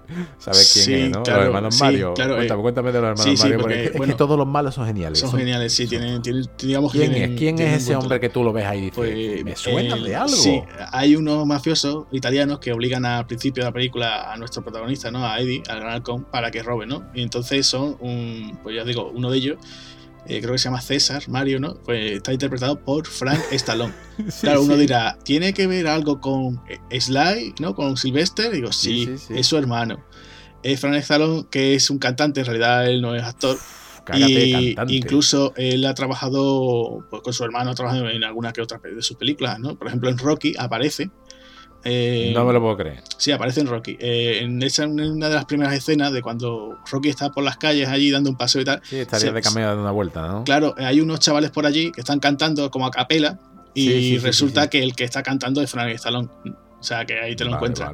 Después, por ejemplo, en La cocina del infierno también hay un grupo, bueno, esa película es muy poco conocida de Salón, ¿no? de hecho fue su debut como director. exactamente. Y, nada, pues ahí también aparece Frank. Eh, de hecho es una escena muy graciosa porque está, está Salón ahí bailando con su chica y tal, y está ahí dando el baile, no sé qué, está él como intranquilo, mira, y dice, ¿qué te pasa, no? Dice, no, es que el cantante de aquí es muy malo, ¿no? Y se ve que Frank está no la coña, ¿no? Y después, pues mira, por ejemplo, en los 80, eh, Frank eh, por ejemplo, pues participó también en la banda sonora de otra película de su hermano, que de hecho es de las pocas, bueno, yo creo que es la única película que, que, Stallone no, no, aparece como actor, sino simplemente es director, es la continuación de La Fiera de la Noche. Y, bueno, pues uno de los temas, pues pues eh, bueno, pues participó en la banda sonora, ¿no? Fran Stallone. Entonces, bueno, pues ahí te encuentras un Fran Stallone que dirás, bueno, y este, este, señor pues tiene una cara que sí que se parece bastante a su hermano. De mafioso. De mafioso, además, eh, bromeando. Los hermanos Mario sí son geniales, los hermanos Mario son geniales. Además, que, hay que decir que los hermanos Mario viene de la broma de los hermanos Mario de Super Mario Bros, ¿no? De Nintendo, ¿no? De hecho, incluso Nintendo. En, la, en la película dice, ¿no? Eh, cuando hay una veces que, que, incluso Tony, Tony y Eddie están hablando, dice, bueno, ¿qué vas a hacer? ¿no? Y entonces empieza a decirle Tony, le está continuamente, ¿no? Cuando ha salido de la cárcel, ¿qué vas a hacer? ¿Ligarte a una chavala? ¿Comerte un rosco? ¿No cuánto? ¿Jugar al Nintendo? Y se le queda mirando y dice, ¿qué es jugar al Nintendo? claro, no conoce la Nintendo todavía. Estaría en la época del Atari. claro, claro, es eso. Entonces, pues, pues una de las bromas, ¿no? Simpáticas. Sí, ahora acá hay más bromas simpáticas porque lo, se, nos ha, se ha pasado una cosita, ahora que me he acordado. Eh, el café. ¿Qué pasa con el café? Ese, señor, ese, señor de, ese gorro con esos con esos pendientes, que ahora contaré yo la historia de, de las vestimentas. ¿Por qué no puede, por qué no deja tomar un café? Sí, eso es una, broma recurrente. Eh, no, no, me he enterado yo muy bien. O sea, siempre el personaje de Eddie, ¿no? Que nuestro Bruce Willis pues siempre está eh, pidiendo un capuchino, ¿no? Entonces cada vez que siempre va a intentar beber un capuchino, además lo dice con su espumita, su temperatura perfecta y tal, siempre le pasa algo, o le tiran el café o le disparan, ¿no? sí, los mafiosos le disparan. Los mafiosos le disparan, o, incluso quiere tomarlo, por ejemplo, cuando está con Ana, y Ana resulta que, la máquina le había echado un, veneno, y resulta que él no se, lo llega a tomar. Entonces nunca, ¿no? Entonces está con lo del capuchino, ¿no? Incluso eh, para aquellos dirán, bueno, un capuchino, un café normal, ¿no? Porque hoy en día lo puedes tomar en cualquier sitio, ¿vale? Pero estamos hablando del año 91, que aquello decías, quiero tomar un capuchino, y entonces la gente decía, ¿eso qué es? ¿No? Dice, no, es un café. Claro. Además, incluso hacen la broma, ¿no? ¿Te siguen gustando esos cafés tan afeminados y europeos? Entonces te quedas tú súper. Ahora lo escuchas y te quedas súper descolocado, ¿no? Mira, casualmente lo acabas de decir, lo de, lo de afeminado. El, en el set, en el rodaje, eh, cuando apareció Bruce Willis, se le ocurrió a él llevar los cuatro pendientes que lleva. Lleva cuatro argollas. Entonces, él no quería, ni el productor ni el director le ponían pegas. Estaban, estaban hablando con los estudios diciendo que de, si era suficientemente masculino. Date cuenta que es una época donde la homosexualidad no estaba tan, no estaba nada, no, no, ni tan, no, es que no estaba aceptada en gran parte de la sociedad y mucho menos para una estrella que se supone que estaba vendiendo acción. Y tuvo muchos problemas. Bruce dijo que no, que eso se iba a, quedar ahí por cojones. Incluso metieron, si te das cuenta en la película, hay varios, varios toquecitos así que mm, sobre este tema de la, de la homosexualidad, porque hay una escena que ella, Andy McDowell, le está hablando con él, él se acerca a ella y le dice, hace mucho tiempo que no beso a ninguna chica. Y dice, bueno, y a algún chico nunca lo he besado tampoco. O sea, te deja esos tiritos... También, también por ejemplo... puestos. Y no, no es cosa de Bruce ¿eh? son cosas casi impuestas por el estudio para vender algo que no es porque eh, comparte protagonismo con un hombre que es su mejor amigo y, ya sabemos todo lo que pasa con Epi y las tonterías de este tipo que se meten y se sacan las cosas de claro pero yo entiendo que como tú de dices contexto. Sí como tú dices es otra época también. Por ejemplo para aquellos que han escuchado recordar por ejemplo el tráiler el tráiler si lo veis eh, con esa voz que, por ejemplo, estábamos viendo antes, ¿no? Eh, queda muy raro, ¿no? Y, por ejemplo, esa escena que está hablando con, el guardia este de seguridad le dice, sí, tiene unos ojos muy hermosos para ser un hombre. Y lo escuchas con la voz de este, de este hombre, ¿no? que le pone coña. Eh, claro, y te quedas tú súper descolocadísimo, ¿no? Claro, entonces, tú dices tú, rompe un poco la imagen de tío duro que teníamos de, de Bruce anteriormente, ¿no? Sí, la, la, rompe bastante. Eso es lo que no querían, lo querían hacer. Pero no es que no lo quisieran hacer eh, por tema de homofobia. No lo querían hacer por tema de vender dureza a Willis como un tipo duro. Claro. ¿sabes? Es una cosa que no... Vamos, a mí el personaje me gusta, me, da igual la orientación sexual de cada uno. Nosotros no estamos aquí para criticar a nada, que cada uno haga lo que quiera con, con su vida, ¿no? pero es un detalle que salió ganando Bruce Willis al llevar los pendientes. Yo me, hubiese, yo me hubiese preocupado más por su, por su forma de vestir. Date tu cuenta cómo va vestido. Tampoco es que sea muy extravagante, ¿no? Es más como. Pero es que observa, observa el look que lleva. Va con uno, las, las pocas veces que se cambia ropa, siempre lleva un pantalón de pinza, tócate los huevos, con una camiseta gris. Sí, sí. Y, tú dices, pero esto que es lo que tú ves a alguien así por la calle y tú dices que, viene de rodar con el Moonwalker o algún vídeo musical así de, Michael Jackson. Es un poco, unas pintas un poco, aunque, aunque son los 80, pero él viste clásico, viste con, con una gorra tipo bombín y con una un, abrigo eh, que es un corte más clásico de lo que de lo que aparenta. Porque la película está toda llena de eh, digamos de ¿cómo se dice? De referencias a clásicos, sí, ¿no? Hay muchas referencias. O sea, por ejemplo, el, no lo hemos soltado antes, ¿no? Pero cuando comentábamos antes el caso de, del personaje de Jeff, Coburn, el, más, evidente, ¿no? Para los cinéfilos o para aquellos que se acuerden. Eh, el personaje se llama George Kaplan, ¿vale? Es un ex agente de la CIA. entonces, es una referencia directísima, directa no, directísima a con la muerte de los talones de Alfred Hitchcock. Entonces, eh, bueno, pues te encuentras esa, esa, broma. Después hay bromas, por ejemplo, en los diálogos, por ejemplo, a, películas como eh, Atrapa a un ladrón o Tocapi. Entonces, pues te quedas así como diciendo, uy, para aquel que es muy cinéfilo, ¿no? O le gusta mucho más el cine clásico, pues se van a ir dando cuenta, ¿no? Entonces son cositas que, que, sorprenden, ¿no? Después también, por ejemplo, lo que tú estabas comentando, esta película es del 91, pero todavía hay ese aire ochentero, aunque ya se intenta eh, lo como tú dices, ¿no? esas pintas de Bruce aquí destacan, ¿no? No es el típico tío que te cruzarías habitualmente, ¿no? en la calle, ¿no? Va con unas pintas que, bueno, no son muy llamativas, pero bueno, esos, sobre todo esos pendientes que tú comentas, ¿no? El sombrero, el abrigo, sobre todo el abrigo, ¿no? el, corte de pelo, aquí tiene un corte de pelo que no es el habitual que llevaba por aquella época. Bueno, pues son unas cosas que diciendo, bueno, pues vamos a intentar caracterizarnos, ¿no? Porque también, eh, como comentaba antes, ¿no? Al ser un proyecto, digamos, más personal de él, pues se, involucraría más, ¿no? No, sé, no sería como ahora, por ejemplo, que hoy en día Bruce Willis se te planta en un rodaje de estas películas que suele hacer hoy en día, llega, hola, estoy aquí, mm, suelto mi frase y a los tres días me voy, ¿no? Que ni se molesta, lleva hasta las babuchas de su casa, ¿no? Está por casa por allí, ¿no? sí, sí, sí, sí, sí. sí. Pues mira, ahora en la justamente después de, de, esta presentación de estos tres hermanos, eh, le obligan a, cometer un delito. Él no quiere cometer eh, un robo, pero se ve obligado a hacerlo. A las fuerzas, ¿no? Que es una. Las fuerzas, exactamente. Una cosa que no sé por qué, fíjate, para nosotros, lo, aquí en Europa, es Forza, que es un caballo de Da Vinci, ¿no? Pues para los que no nos escuchen, eh, le encargan robar una estatua bastante bonita, de unos 50 centímetros por 30 de altura, más o menos aproximadamente. Es un caballo. Las Forza.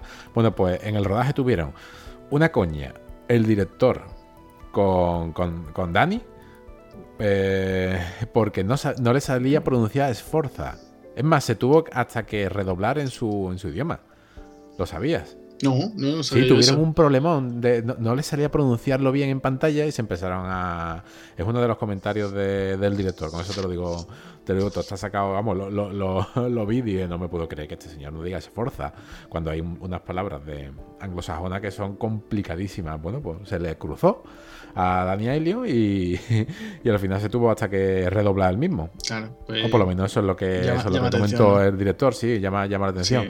Ahora aquí en. Sí, dime. No, no, quería hablar del, robo, ¿no? sí, sí, el robo, el robo, dime, dime. Sí, pues nada, hombre, que eh, como estábamos comentando antes, ¿no? Eh, se ve ese, rollo, ¿no? Ese buen rollito, esa buena química, porque se ve muy buena química entre, entre Bruce Willis y, Daniel Hielo aquí a la hora de robar, ¿no? Además, sobre todo, lo que más destaca es el tema de que utilizan canciones, o sea, van continuamente, yo antes de preparando el robo, dice, bueno, ¿qué va? Tal canción, tres minutos con no sé cuánto. Eh, Jack en la baja, dice versión Sinatra, versión de no sé quién. Eh, cuatro minutos con no sé qué.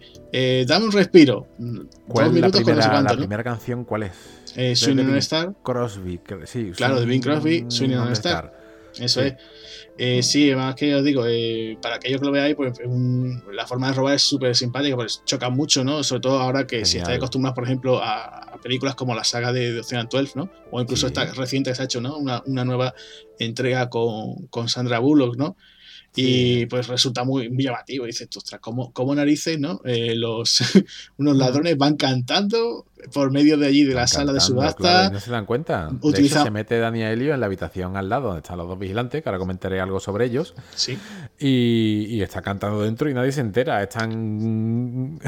Claro. el toque cartoon. Claro, totalmente, ¿no? E incluso eso, esa broma, ¿no? Por ejemplo, lo de eh, ahí durante el robo, por ejemplo, los guardias de seguridad están diciendo, oye, ¿sabes cuántos eh, que se apellidan, cuántas personas que se apellidan Wong aparecen en las páginas amarillas? dice, 700 no sé cuánto. dice, pues mira cuántos que se llamen Lee, ¿no? Y, dices tú, bueno, vaya tela, ¿no? O después la broma, eh, por ejemplo, hay un, hay un guardia de seguridad que es bastante gordete, ¿no?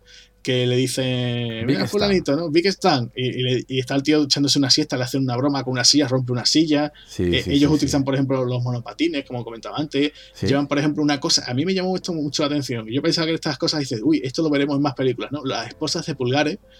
Que, es, un, es un gadget que utiliza aquí nuestros protagonistas y llama mucha atención, ¿no? Porque dices tú, bueno, esto seguro que lo utilizan, no, no, no solamente lo utilizan una vez y, ya está. ¿Sabes para qué lo usan?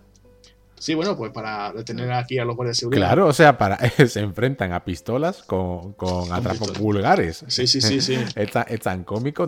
bueno, este también que decía a los espectadores, que a, a los oyentes, que no llevan ni un arma. Nada, de armas, no, claro, nada. no son, ladrones de guante blanco. Felices, contentos, no matan. Bueno, no matan, entre comillas. Entre comillas, sí. Más para adelante. Sí, porque. aquí, muere todo Dios. Aquí... Una película donde, eh, eh, además, con sangre, con explosiones, con todo, ya lo veremos ahora en la siguiente, en la siguiente parte. Aquí Casca mm, no es solamente una comedia, también tiene bastantes escenas de acción divertidas.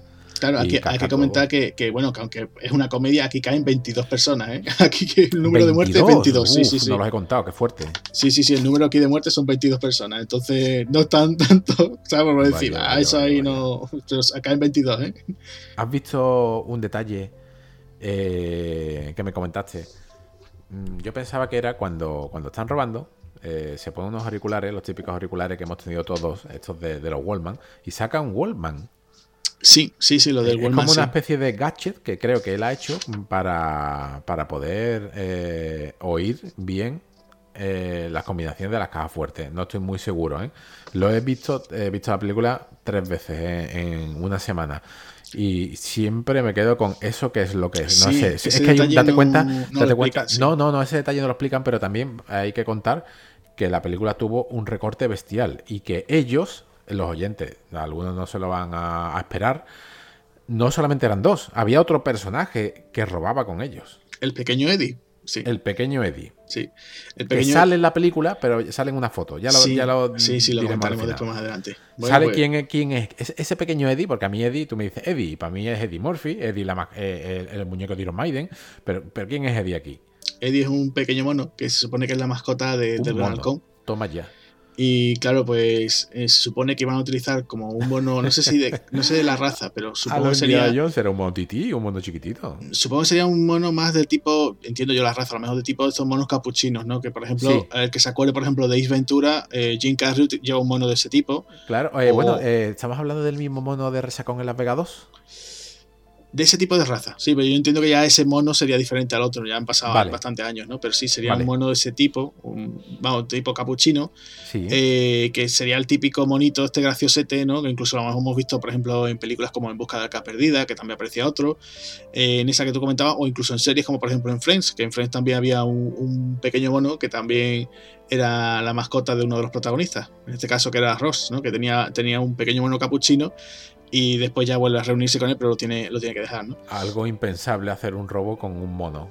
Claro, eh, se supone que la, idea era que ese mono eh, pues lo ayudasen pues para hacerse con llave, eh, abrirse puertas, hacerse a sitios pequeños para que Eddie pues, pudiera hacer sus, robos, ¿no? Con lo cual no era una idea muy disparatada, ¿no? Pero a lo mejor pues mm, tendrían pensado hacer ciertos tipos de escenas que a lo mejor pues por una cosa o por otra pues por falta de tiempo o porque no dispondrían a lo mejor de ese mono en aquel momento pues, pues tuvieron que eliminarlo, ¿no?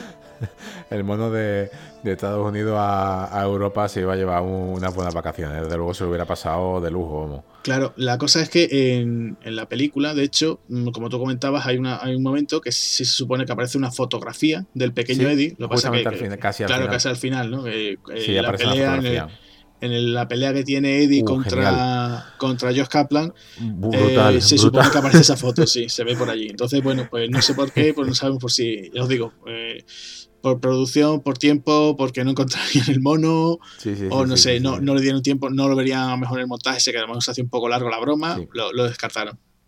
Mira, como curiosidad, ya que estamos hablando de este robo en esta casa de, eh, una casa de empeño, ¿no? Es una, no una casa de empeño, no, es, como una, casa, de subasta, de subasta, grande, de, de, de, de, gente de mucho caché, ¿no? Porque luego ya veremos que se, que se valoraba en 100 millones de dólares. Bueno, eso, eso ya. Ah, bueno, la presentación de Flow, sí, sí, sí, sí, sí, Hay aquí eh, dos personas también. Ya te, te, comenté al principio que la gente de, de la condicional era uno de los productores del film. Eh, aquí también hay otro. Aquí también hay otro. Los dos guardias son también. tienen que ver con la, con la participación en la, en la película. No son, no son, no son actores. Eh, uno de ellos tiene un bigote, el de la izquierda, eh, es Michael Clastorin, es publicista del film, o sea, es, es una especie de cameo. aquí se han ahorrado, mira que salen extras en la película, ¿eh? Eh, la película está todo llena de personajes como de cómic y también tiene muchos, muchos extras externos. Pues los que enfocan en primer plano y hablan, casi todos son conocidos. Y el de la derecha es Edo, que es el maquillador de Bruce. O sea, se han, juntado el publicista con el maquillador ahí Sí, al final digamos, todo ¿no? en casa. Entre amigos, sí, entre buen rollo, ¿no? Ha quedado así entre... pues sí. Está, está curioso. Pues sí, la verdad es que es curioso, hombre, que descubrir este tipo de cosas, ¿no? Sí. Te, iba a comentar, eh, ¿quieres que pasemos aquí al comentario que tenemos de aquí de un amigo nuestro que nos ha dejado sobre la película? Pues sí. Eh, ¿Quién es? Pues mira, eh, pues se nos acaba de acercar aquí, que nos ha dejado su, su audio correo, que en este caso ha sido Fran Beltrán. Sí. Que supongo que, que muchos de vosotros lo conoceréis porque Fran participa en, muchísimos sitios. En muchísimos sitios. Y sobre todo en, en The Diva Vlog, ¿no? Sí, Diva Vlog, el redactor. Claro, está ahí. También lo, podéis, por ejemplo, eh, ver su trabajo, por ejemplo, en Luces en el Horizonte, que participa asiduamente. Y bueno, pues casi siempre lo. Pues, también, en el acomodador, manda mucho audio también. también un saludo también para Ale Trujillo. Eso es, un gran, gran cinéfilo, un gran aficionado a las bandas sonoras y a la música en general. Y bueno, pues desde aquí mandarle un, fuerte saludo. O sea, bueno, sí, pues, bueno, un fuerte, no, un gran saludo. y, nada, pues vamos a pasar si que a, escuchar su comentario, a ver qué, a ver qué le ha parecido el, Gran Halcón. Muy buenas, señores espartanos. Soy Fran Beltrán, desde Divas Blog, Dam Jazz y Cinema Gavia. Lo primero de todo, felicitaros por el episodio piloto dedicado a Payback, uno de los mejores filmes de Mel Gibson y muy pero muy reivindicable. Pero vamos a centrarnos en la película que hoy nos ocupa, la divertida muy entretenida El Gran Halcón, protagonizada por el gran Bruce Willis en 1991. No os voy a engañar, fui al cine como un loco, esperando una película de acción al estilo Jungla de Cristal. Porque recordad que en aquellos tiempos no había tanta información como tenemos hoy en día. Trailers, teasers, fotos, avances. Tan solo teníamos los trailers, que podíamos ver en los cines y a través de algunas revistas que comenzaban a aparecer o reportajes en la televisión donde podíamos ver algún cachito de avance. Pues bien, acudí con mis amigos al desaparecido y añorado Cine Rambla, de mi ciudad, dispuesto a disfrutar de una aventura repleta de acción, y lo que encontré fue algo muy extraño, es decir, fueron diferentes sentimientos encontrados. Por una parte, disfruté muchísimo con el desparpajo de Willis, que se lo pasa en grande en su papel de Eddie Hawkins, más conocido por el Gran Halcón, un ladrón de guante blanco muy solicitado en el mundo de los gánsteres que sale de la cárcel después de cumplir una larga condena. Pero por otra, encontré una historia demasiado infantil, que como ya os digo, solamente la salva la fuerza carismática de Willis. Han pasado los años, la volví a revisionar y esta vez la vi con otros ojos. Aunque la historia siga pecando de una historia de una, mm, digamos, una, una progresión con bastante tinta infantil, hay que admitir que posee un buen ritmo y no aburre. Mucha culpa de eso la tiene la magnífica partitura del tristemente desaparecido Michael Kamen rebosante de energía aventurera, que mantiene un excelente pulso para narrar las alocadas aventuras de Eddie. En las interpretaciones destacan sin ninguna duda en Bruce Willis, desatado, que se come la pantalla interpretando a un personaje que está a caballo entre Frank Sinatra y un caradura adorable. Un Richard Grant como uno de los hermanos malísimos dispuesto a hacer las peores fechorías para hacerse con unos cristales muy especiales. En conclusión, es un muy entretenido film donde disfrutaréis mucho. si sois muy fans de Bruce Willis, porque aquí el actor nos regala todo ese carisma que lo hizo tan especial en los 80 y 90. Un saludo enorme, felicidades por el podcast y arriba los espartanos. Pues muchísimas gracias, Fran, por tu comentario. Y nada, pues a todos, como, he dicho, pues seguidlo en The Divas Blog, a Fran Beltrán con, sus artículos relacionados con, con bandas sonoras y con el cine. Sí, pues ¿qué te parece ahora si, si seguimos con esa presentación de, esa pareja de extrovertidos que los My Flowers? Que digan quiénes son los My Flowers. Claro, ¿Quiénes son? Los My Flowers son los auténticos villanos de la película. Sí. Eh, son un matrimonio de, ricachones, ¿no? De multimillonarios, no diríamos multimillonarios, sino multimillonarios. Eh, que nada, pues que son súper extravagantes, son súper rayantes, ¿no? A todo el mundo lo descoloca. Súper horteras, súper de todo. O sea, son todos súper excesivos, ¿no? Entonces, eh, pues creo que eres Minerva ella, ¿no? Y, y. ay, no me acuerdo cómo se llama, ¿eh? No me acuerdo cómo se llama el nombre, pero bueno, Darwin, ¿no? Darwin My Flower. bueno, pues nada, esta pareja son súper excéntricos. Yo creo que esto fue uno de los puntos que más, más tocó a la gente, ¿no? Diciendo, bueno, yo, yo la película hasta cierto punto, dice, pero cuando ya entran ellos son súper eh, desconcertantes y te dices tú, bueno, a lo mejor a muchos le sacan de la, de la, película. Eh, están interpretados por Richard E. Grant y por, por Sandra Berhard, ¿vale? Eh, pues nada, comentar de Richard E. Grant, pues es un actor británico eh, que sobre todo, eh, bueno, ahora pues lo hemos podido ver recientemente en, esta última entrega de Lobezno, ¿no? En Logan, que ha sido el villano también. Y es un actor que, bueno, que siempre suele ser como secundario, siempre aparece en producciones así, sobre todo británicas. yo, por ejemplo, lo recuerdo de, una, de una cinta de, de Jude Law que se llama Don Hemingway, que hacía como de del amigo de, de Jude Law.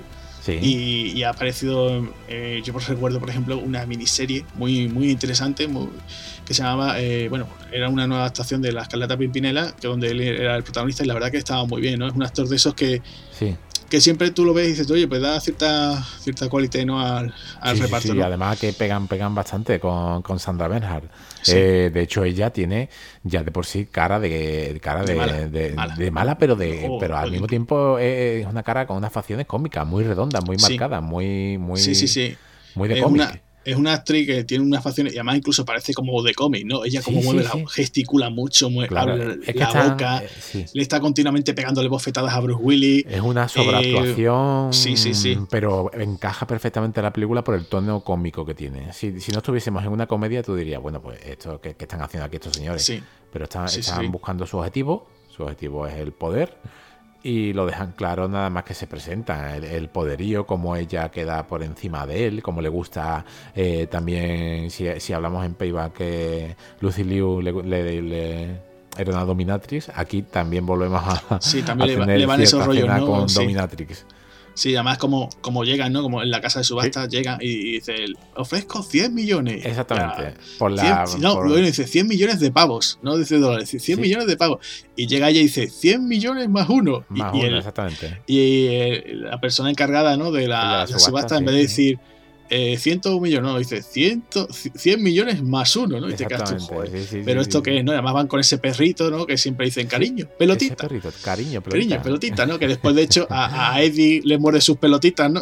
Sí, sí, le, le va también el tema de morder que además mm, queda muy, muy rayado.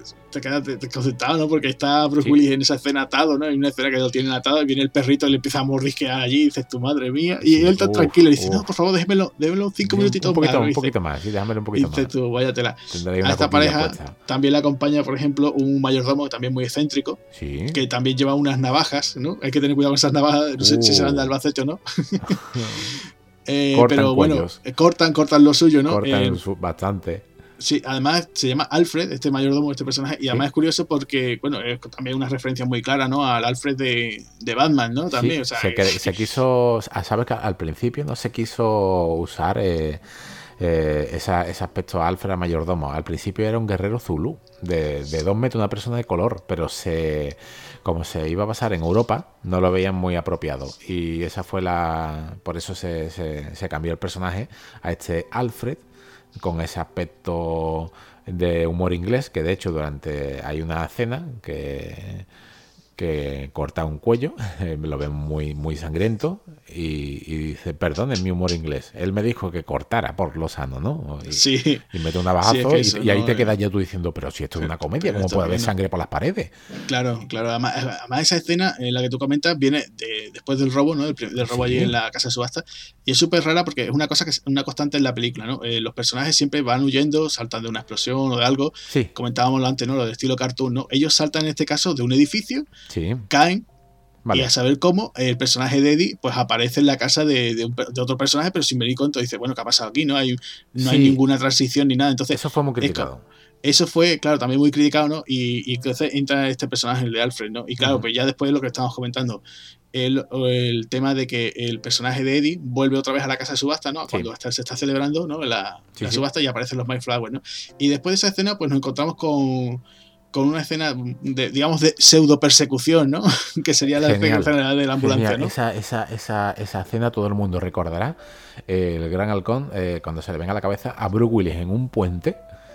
Eh, con una ambulancia y, esquivando coches. O sea, para que no, para que lo comprendan, es una, las personas que no lo hayan visto, eh, Bruce Willis pilota una camilla y hace una persecución en pleno puente contra una ambulancia. O sea, eso sí, sí, sí, cabe. La ambulancia es una locura, ¿no? Una locura, pero una locura de cómic. Eh, pero no, no, fue una escena fácil de rodar, ¿eh? Hoy en día, eh, bueno, vemos a en la cena, eh, cuando va Burwilly esquivando coches, hay un, un, coche donde una, una mujer rubia le, le dice, oiga, ¿usted se va a morir? Sí, sí, y él pasa y sigue para adelante. Bueno, esa, esa, esa, muchacha es una playmate eh, también de amigo de algún, de algún productor del film que pasó por ahí y fue Playmate del año y apareció interviniendo en la, en la película. Es un pequeño detallito que hay, que hay ahí. Lo comenta el, director en, en, los, en los DVD. Bueno, y, también comenta el otro detalle, ¿no? También, ¿no? que tiene ¿Cuál, cuál, cuál? El del cigarrillo, ¿no? El cigarrillo, genial. Esa, imaginaros, salta, salta la ambulancia, está en la camilla, salta, se, salta la, lo que es la camilla a la, autopista, sigue en marcha, ¿no?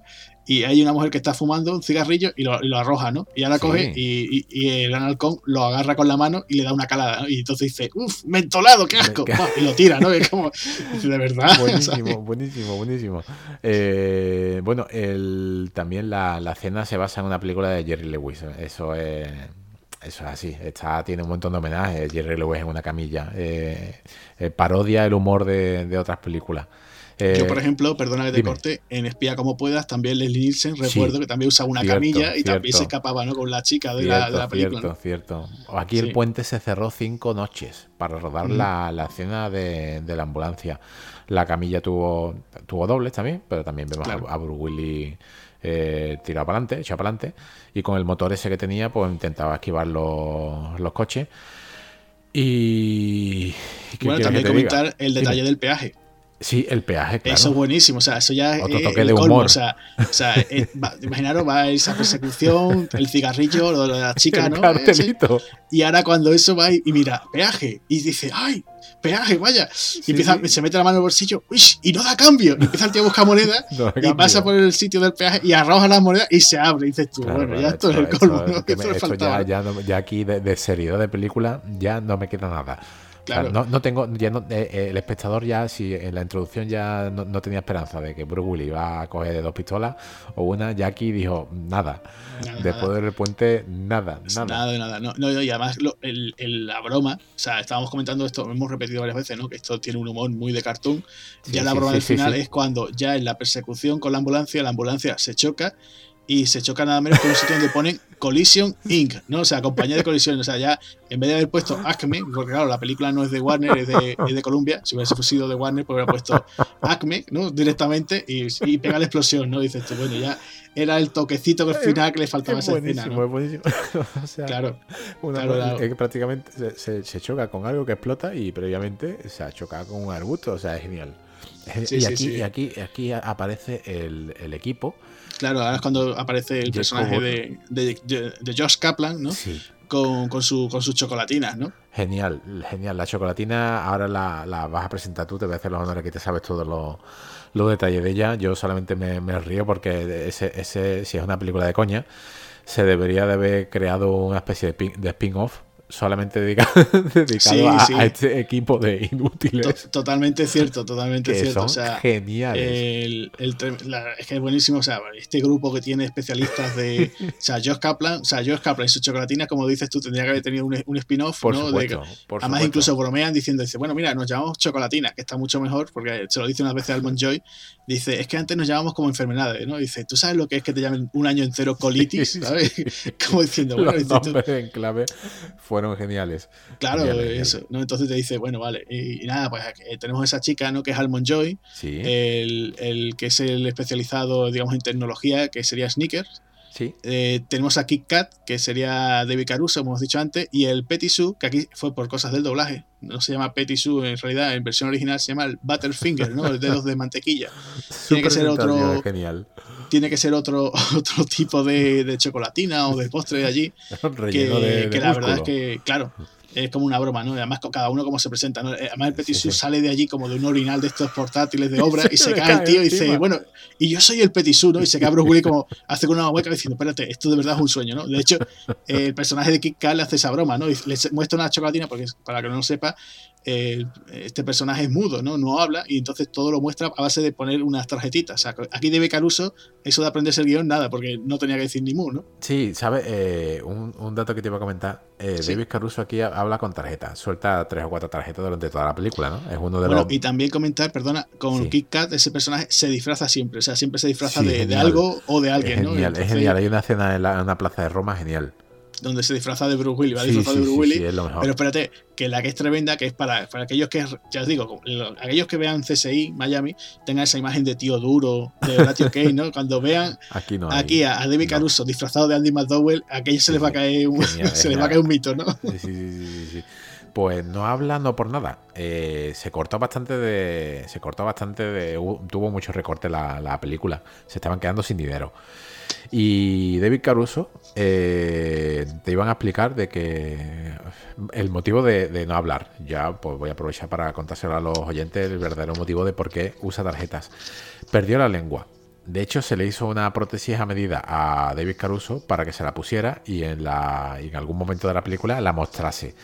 Él no quedó muy convencido y se negó. Yo no sé hasta qué punto hoy en día un actor de, esa talla eh, antes poco conocido. Que, David Caruso tampoco era muy conocido en aquella No, pero se negó. ninguna estrella o un tipo conocido de la televisión, claro. Por eso te digo que negarse, negarse a ponerse una prótesis simplemente para una cena me parece un poco absurdo. Eh, y se negó. ¿Hubiera, ¿Hubiera quedado bien? Bueno, sí, eh, son escenas de más y te hubiera mostrado una prótesis con, la lengua así cortada. Ese es el, motivo por el que no habla. Otra cosa, eh, lleva dos tatuajes en la mano. Eh, uno de ellos pone sapo y otro pone odio. Es un homenaje a una película de Robert Mitchum, es La Noche del Cazador. Sí. Sí, simplemente son, son detalles sobre, sobre este personaje que las pocas apariciones que tiene, pero están muy simpáticas. Sí, son muy simpáticas, la verdad. Y, bueno, y de ahí, pues. bueno, caímos y comenta el Petit Suisse que todos lo recordaremos también por ser. Eh, ah, sí, cierto, ¿verdad? ¿Quién es? ¿Quién es? Sangief, ¿no? Sí, sí, eh, claro, el actor, este actor, eh, no me acuerdo, bueno, se llama Andrew, pero, pero perdonadme que no, es muy raro. Sí, tiene, tiene un apellido un poquito particular. Es, bueno, es un tipo que mide cerca de dos metros y bueno, pues claro, era ideal, alto, fuertote. A la hora de hacer la película de Street Fighter, ¿no? Pues aquella que hizo Van Damme, ¿eh? no, no, la que se hizo la de chun ¿no? Eh, ¿quién, ¿quién, podría ser este hombre, no? Un tipo alto, muy fuerte, muy musculoso, pues Zangief. Entonces, pues, pues este actor, contaron con este actor. Después también aparece en Batman Returns, que interpreta al hijo de, de Christopher Walken.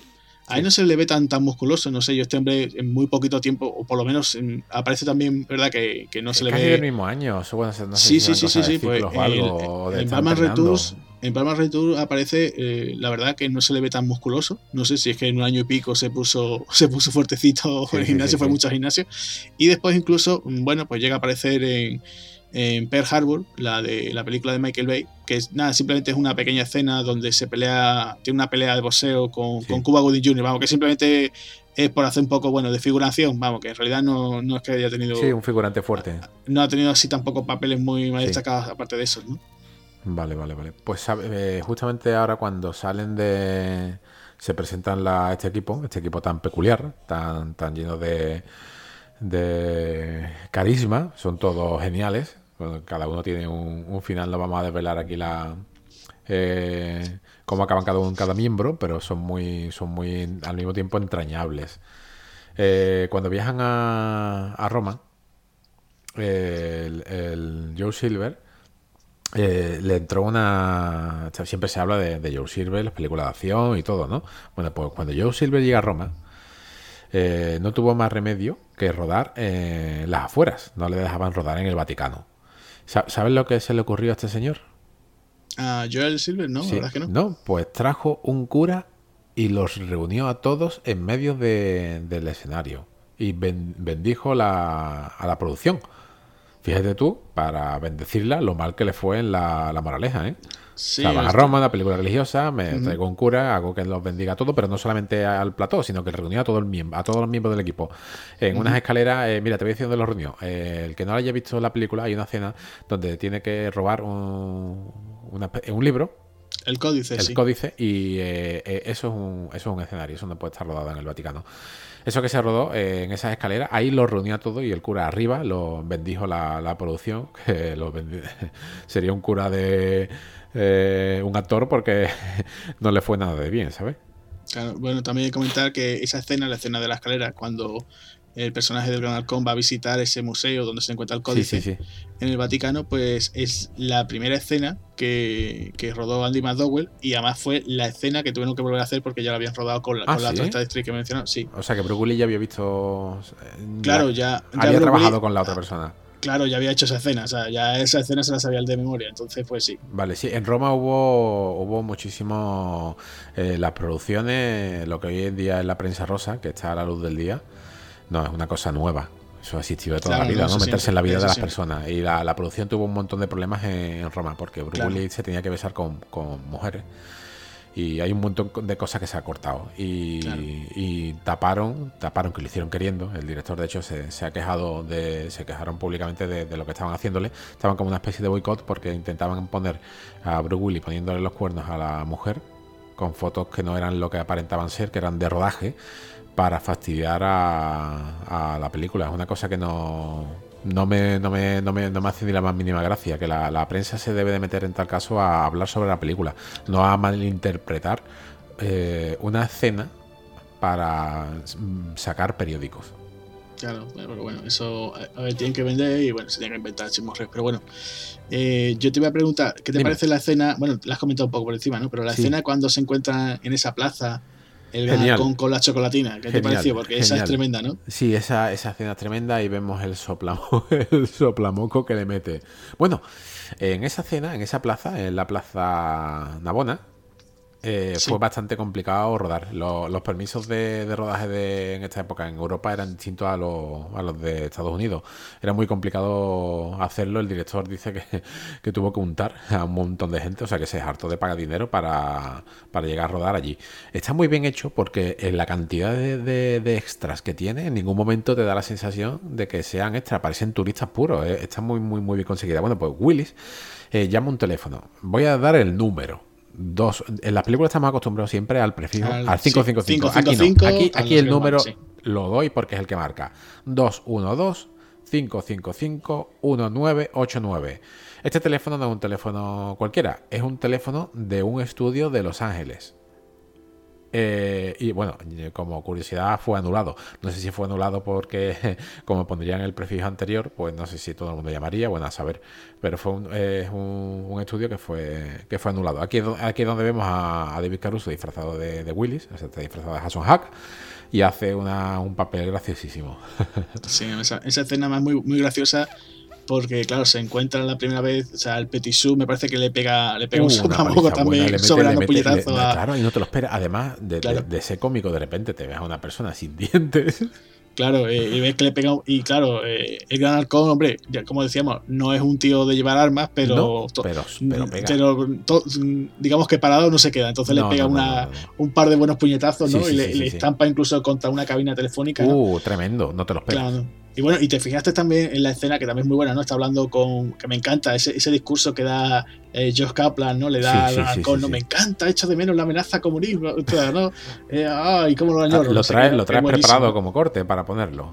Claro, sí, eso lo, ahora después lo escucharemos, ¿no? Pero eh, es muy gracioso el, ese momento en el que están ahí hablando y tal, y dice, bueno, y dice, mira, vamos a planear el robo y tal, y dice, bueno, sí, lo, lo necesito unos días y tal. Y dice, bueno, si usted tiene aquí ya una, una lista hecha, ¿no? Necesita sellos, una cuerda, un no sé qué. Aceite. Claro, aceite. Fíjate, tú, atento a, a, lo que necesita en una libretita. Sí, sí, sí, sí, sí. Aceite y una cuerda. Claro, y muy gracioso porque al final de la escena aparece Petit con los dientes rotos y le dice, señor, señor, Hawk, aquí tiene su sello. Y le dice el otro, gracias, Dudu. Gracias, ¿no? Sí, sí, sí. Claro, es muy bueno. Y, además, la, escena cuando se va a Kaplan, se va, parece que se aparecen todas las chocolatinas y claro, detrás de detrás de, del Gran Halcón se encuentra Kika disfrazado de, él, ¿no? Entonces empieza a hacer, y tengan cuidado conmigo, porque no sé qué, no sé cuánto, y hace un paf, un codazo que yo no sé si fue improvisado o no, pero se ve de Caruso allí con una cara y se pega el golpe y le dice, no, tranquilo, no ha pasado nada, ha sido un accidente.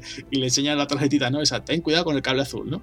Sí, es genial, es genial, sí, sí. Es tremendo, tremendo. Vamos, la escena esa del robo es muy graciosa, además, una cosa súper absurda, ¿no? Ese, ese tren subterráneo, ¿no? Que tiene el Vaticano para el correo, ¿no? Sí, sí, eso, eso es una... Date cuenta, eh, eso no existiría hoy. Eh, ese, bueno, el correo ese del Vaticano no existe. Eso es un. Es un sí, un recurso que. sí, lo, tomaron de, Es el correo subterráneo verdaderamente de Londres. Date cuenta de, de dónde tuvieron que viajar tanto, ¿eh? Esa hacienda está rodada en Londres. Eh, es una idea de, uno de los, de los, productores, que también pusiesen eh, monjes distribuyendo el correo. El correo, claro. Vamos a escuchar ahora, aquí tenemos al señor Wargo, ¿no? Que nos ha dejado aquí un audio y nos va a comentar un poquito el tema de, la película, que le ha parecido o no ha parecido. Me parece que también creo, ¿no? Que él comenta algo del videojuego, ¿podría ser? Vamos a escucharlo.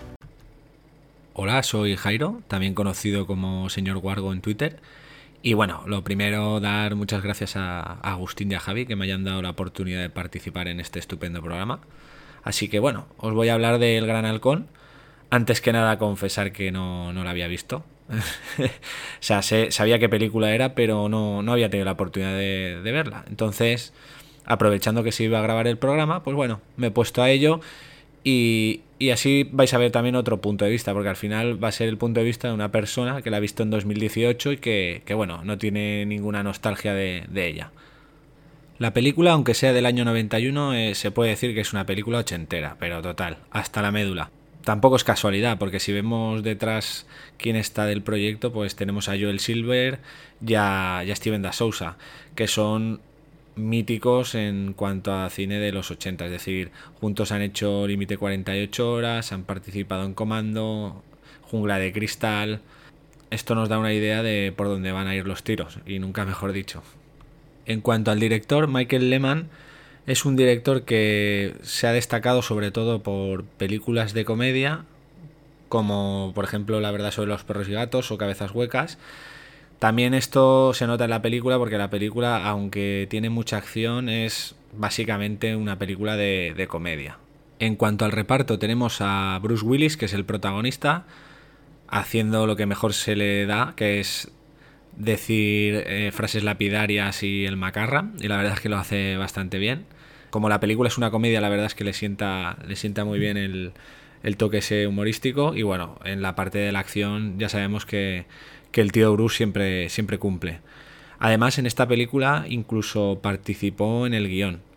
De hecho, ha sido su primera y única participación en un guion. No sabemos por qué.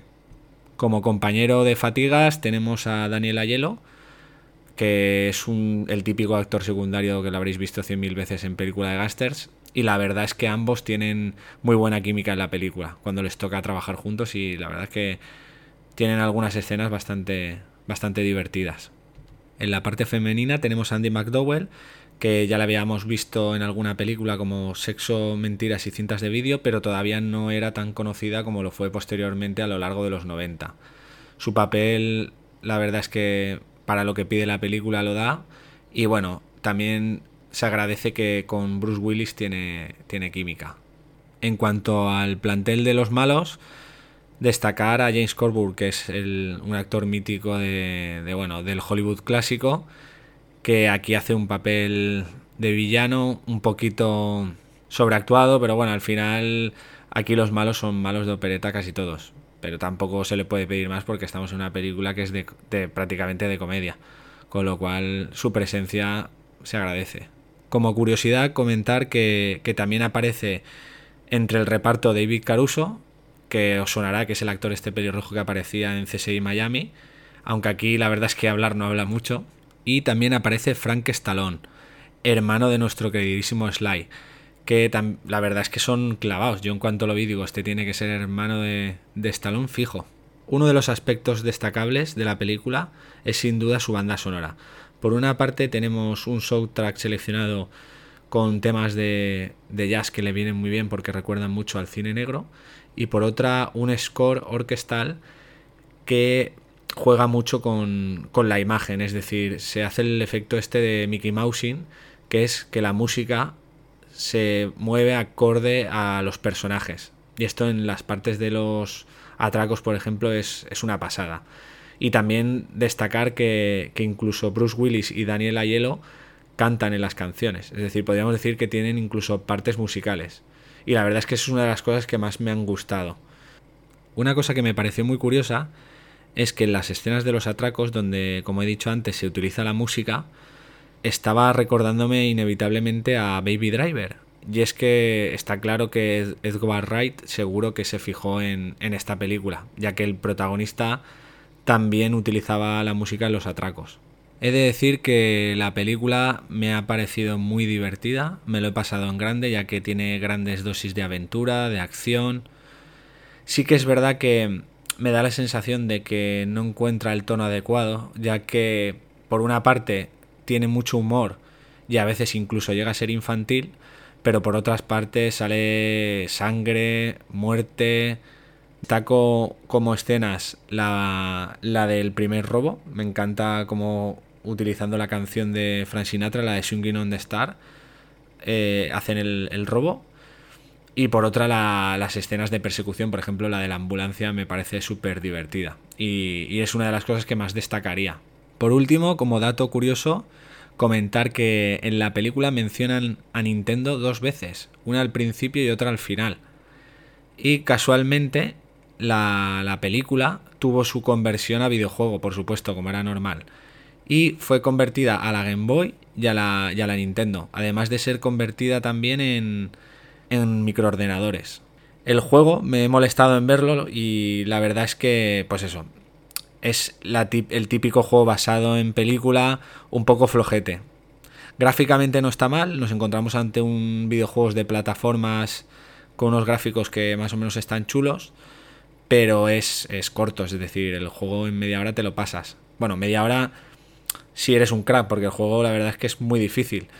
Pero bueno, básicamente se centra en tres instantes de la película, que son los robos y, luego la parte final en el castillo de Leonardo. Y tampoco es que tuviera un éxito muy, muy loco el juego. Igual que la película, se pegó un castañazo importante. Para concluir, comentar que si no habéis visto la película os recomiendo que le echéis un vistazo. Seguro que os lo pasáis muy bien. Y bueno, disfrutar del programa y os deseo a todos que paséis un feliz día. Hasta luego.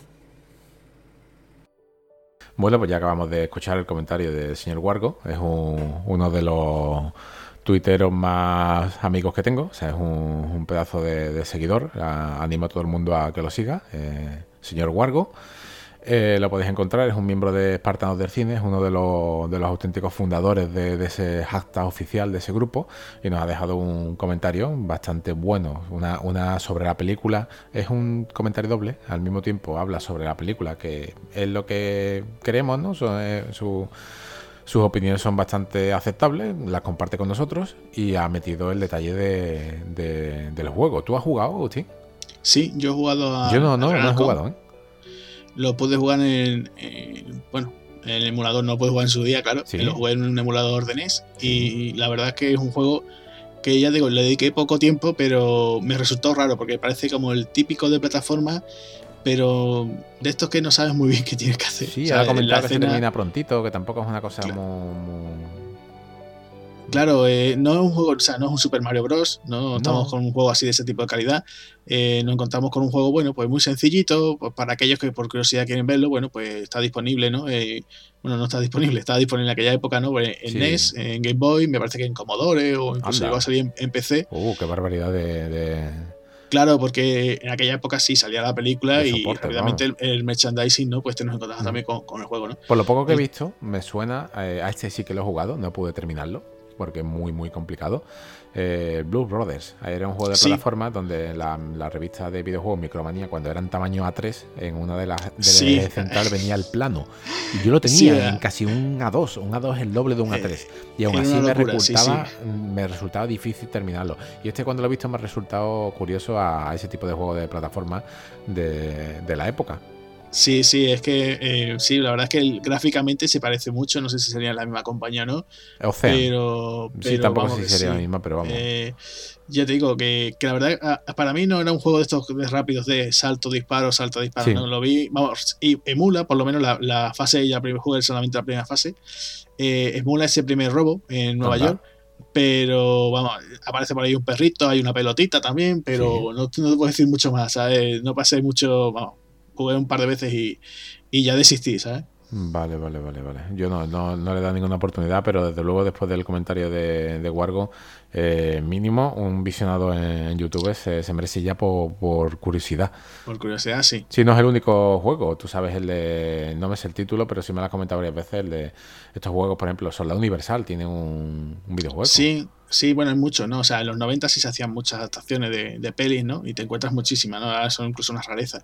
Pero sí, por ejemplo, el Soldado Universal es bastante un caso bastante famoso, ¿no? Esto podría dar pie a, un podcast de, de videojuegos, ¿no? O incluso podemos hacer un podcast, ¿no? De videojuegos y cine, ¿no? Adaptaciones de, eh, de, este, de, videojuegos, ¿no? De películas, ¿no? Conocidas, ¿no? Estrenadas en cine, ¿no?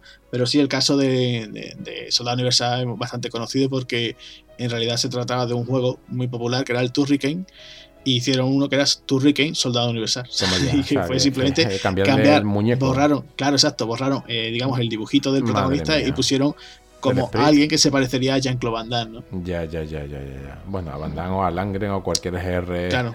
Bueno, el jefe final se supone que es Don Langren, gigante, ¿no? De, se supone que claro, gigante que se ha metido una inyección del tamaño mortadelo. De... Claro, pero bueno, eh, ya te digo que se suele pasar ese tipo de cosas, ¿no? Hay muchísimas. Sobre todo Ocean también hacía, por ejemplo, la, por ejemplo, las adaptaciones de Robocop. Sí, sí, yo, eh, tengo, tengo, original el disquete de la adaptación de Terminator 2, ¿eh?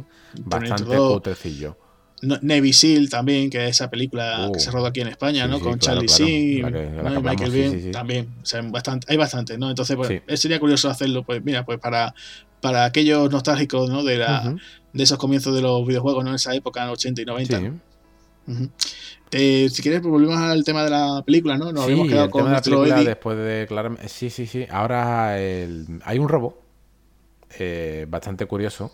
Eh, un siguiente robo, digamos que van a por otra pieza, porque el objetivo de, no lo hemos dicho hasta ahora, pero están obligando a Hudson Hack a conseguir los prismas para poder mm, poner en marcha la máquina de oro. ¿No? Eh, todo lo están, todo está, está obligado por, por, esta pareja tan, Sí, los Mayflower, porque tenemos que decir que, claro, que, que, al comienzo de la película, cuando aparece Da Vinci, nos explican que Da Vinci eso había creado esa máquina y entonces tenía una pieza principal que sin ella no funciona, que es una especie como de, de, estrella de espejitos. Sí, son cuatro que, es la que hace, claro, que es la que consigue que, eh, bueno, pues que ese, ese, plomo se convierta en oro, ¿no? Entonces, eh, ¿qué hizo? Pues eh, guardar esas piezas en, diferentes obras de arte suya, ¿no? Por ejemplo, la Esforza, el Códice, y después en un diseño de un helicóptero, ¿no? Entonces, claro, pues lo que tiene que hacer Hawk, eh, justo Hawk tiene que, tiene que ir pues, a hacer ese tipo de robos, ¿no? Entonces, el segundo, pues robar el Códice, ¿no? Sí. Y, bueno, pues como comentábamos, ¿no? se encuentra en ese, en ese tren, ¿no? del tren del Vaticano, ¿no? Y, y, después hay detalles muy graciosos, ¿no? Porque,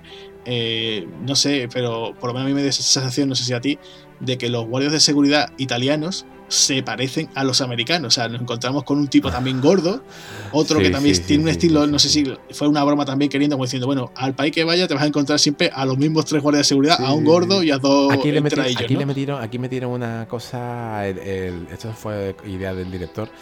¿Te has dado cuenta? La, yo, cuando, estás viendo la película no, no, prestas atención de, en algunos detalles, pero se te van. Pero ¿Has visto un italiano que está echándose espagueti de un termo caliente? Sí, sí. Que ni siquiera puede soltarlo y tú estás diciendo, hombre, sí, sí, sí, no se puede sacar esto. Pues eso lo han metido eh, en plan de humor para, para reírse de, de ellos. De los italianos, pero no solamente se están riendo de los italianos. También, ahora, ahora en, siguiente escena, después del robo, también se están mm, riendo de los propios americanos. O sea, el director se ríe de todo. Sí, sí, sí. Porque... están comiendo en, otra cena que están, están comiendo eh, pasta, eh, pide, tráigame ketchup. Y se queda el camarero, ¿ketchup? Sí, sí, sí, ketchup. Y eso se están riendo para. Están, están acentuando eh, lo que, lo, que lo, que los europeos pensamos de los americanos, lo están acentuando más a través con estas cosas. Claro, es, es una ironía. Sí, además, además fíjate el detalle de cómo le traen el ketchup, ¿no? Se lo traen como si fuese una, botella de vino, ¿no? Sí, sí, en la bandeja, claro, claro, claro, claro. Y es muy gracioso, ¿no? Además, es como la, broma, ¿no? O sea, en el país de las salsas de tomate, eh, va y resulta que pide ketchup, ¿no? Es como si aquí, por ejemplo, eh, va alguien y dice, póngame usted una tortilla de, de, patatas, ¿no? Y me la pone como, pues mira, le va a añadir taquitos de bacon. Va a decir, ¿pero qué me estás contando? Claro, claro, claro. Eso, eso es un eso es tremendo, ¿no? Bueno, pues lo hizo con, con esa esa intención, ese tipo de humor para, para reírse de, todo en plan, en plan comedia. ¿Y qué me, qué me cuentas de, este, de este robo? Porque estamos hablando de, varios robos y hemos hablado de Señor Wargo de un juego y parece esto una aventura gráfica. Sí, hombre, eh, aquí el, este robo la verdad es que es bastante eh, más elaborado. Aquí no hay canción eh, solamente actúa el Gran Halcón.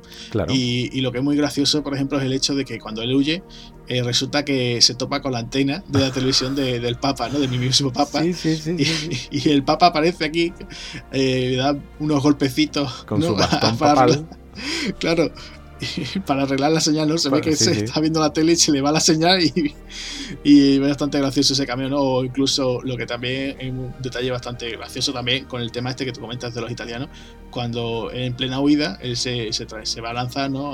Va a salir, va a escapar por fin del Vaticano, eh, utiliza su cinturón para agarrarse a un cable, ¿no? Sí, eso siempre me ha recordado una escena de un videojuego. Tirolina, ¿no? Sí, esa tirolina siempre me ha recordado al Monkey Island con el pollo de goma para lanzarse con una tirolina. Ah, sí, sí. Eh, mítico, pero, muy gracioso que él le dispara, cae en la farola se, o sea, cae en la farola, no decir, bueno, pues cae al suelo, cae a tal sitio, no cae en la farola, se sienta y tal como cae, cae encima de, un autobús que, bueno, un autobús no, un autocar, que el autocar parece que se escapa también de un pueblo de, los años 50 claro, un pueblo italiano del año la, pera que parece que sí, sí, sí. Tremendo, ¿no? Y, encima la broma, que él vuelve a caer, porque es lo que estábamos diciendo antes, ¿no? Aquí es una película de muchas caídas, los personajes se caen continuamente y cae encima en la mesa donde ha quedado con, Ana, ¿no? Y encima hace la broma de empieza a toser y salen con unas plumitas, ¿no? Porque antes eh, tenía una gallina por ahí que se le había subido al hombro y tal, ¿no? o sea que ya es tremendo, ¿no? Eh, eso es el, fue muy, muy, muy criticado por. Lo, iba a comentar al principio, eh, por perder la continuidad. Eh, este tipo de, escenas, hay un montón de escenas que salen eh, y en un minuto se hace noche, al siguiente, o sea, están a lo mejor hablando y están en el atardecer. A la siguiente toma ya está casi de noche, la siguiente ya es de noche, o sea, te hace pensar que en un tramo de dos minutos ha pasado eh, dos horas. Eso lo han hecho queriendo, han machacado la continuidad.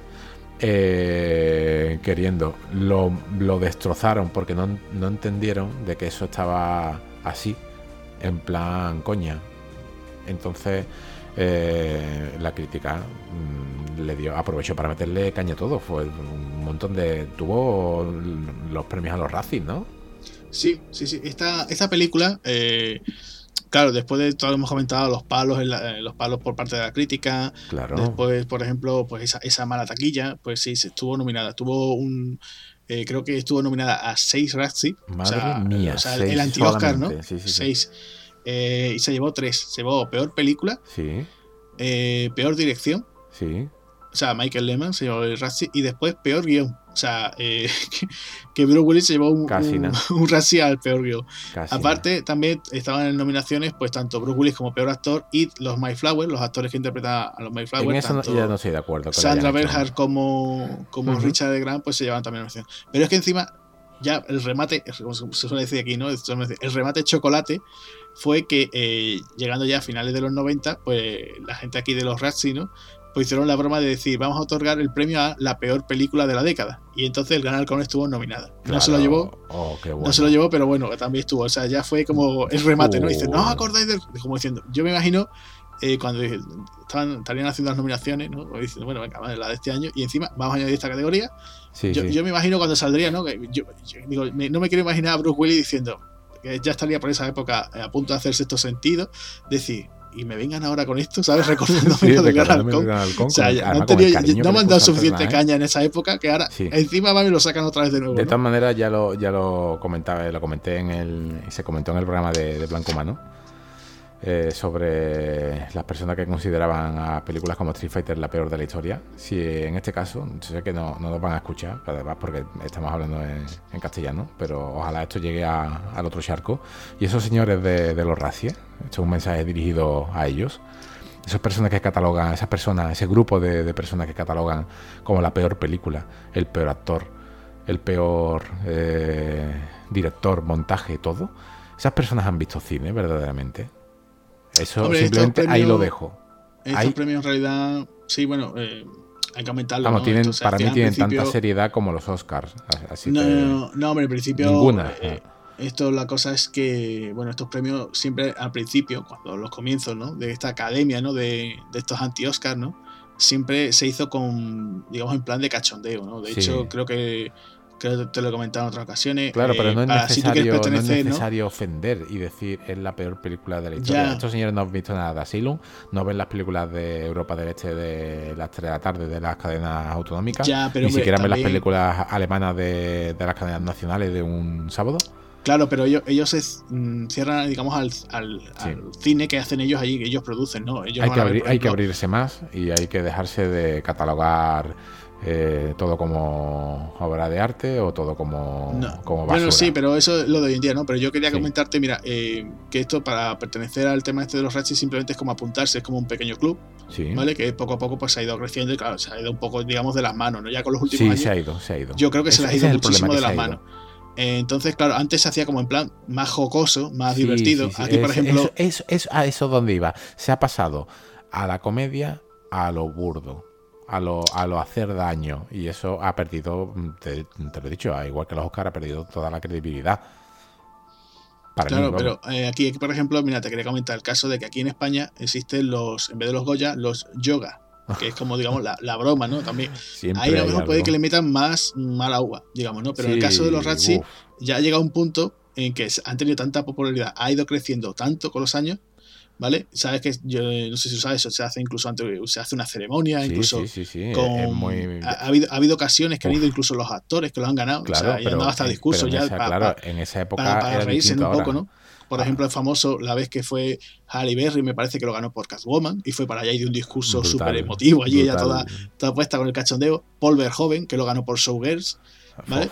Entonces, pues claro, tú imagínate, ¿no? el, cachondeíto, ¿no? Entonces, claro, eh, por eso decía, en aquella época, pues entiendo yo que sí se podría, digamos, mm, reír de la broma, ¿no? Pasa que, que te digo, con los años, pues sí es verdad lo que tú comentas, ¿no? No, ya ha pasado ya a... se ha desvirtuado de lo que es y ha pasado a esto que está tan de moda, eh, a, al aterismo.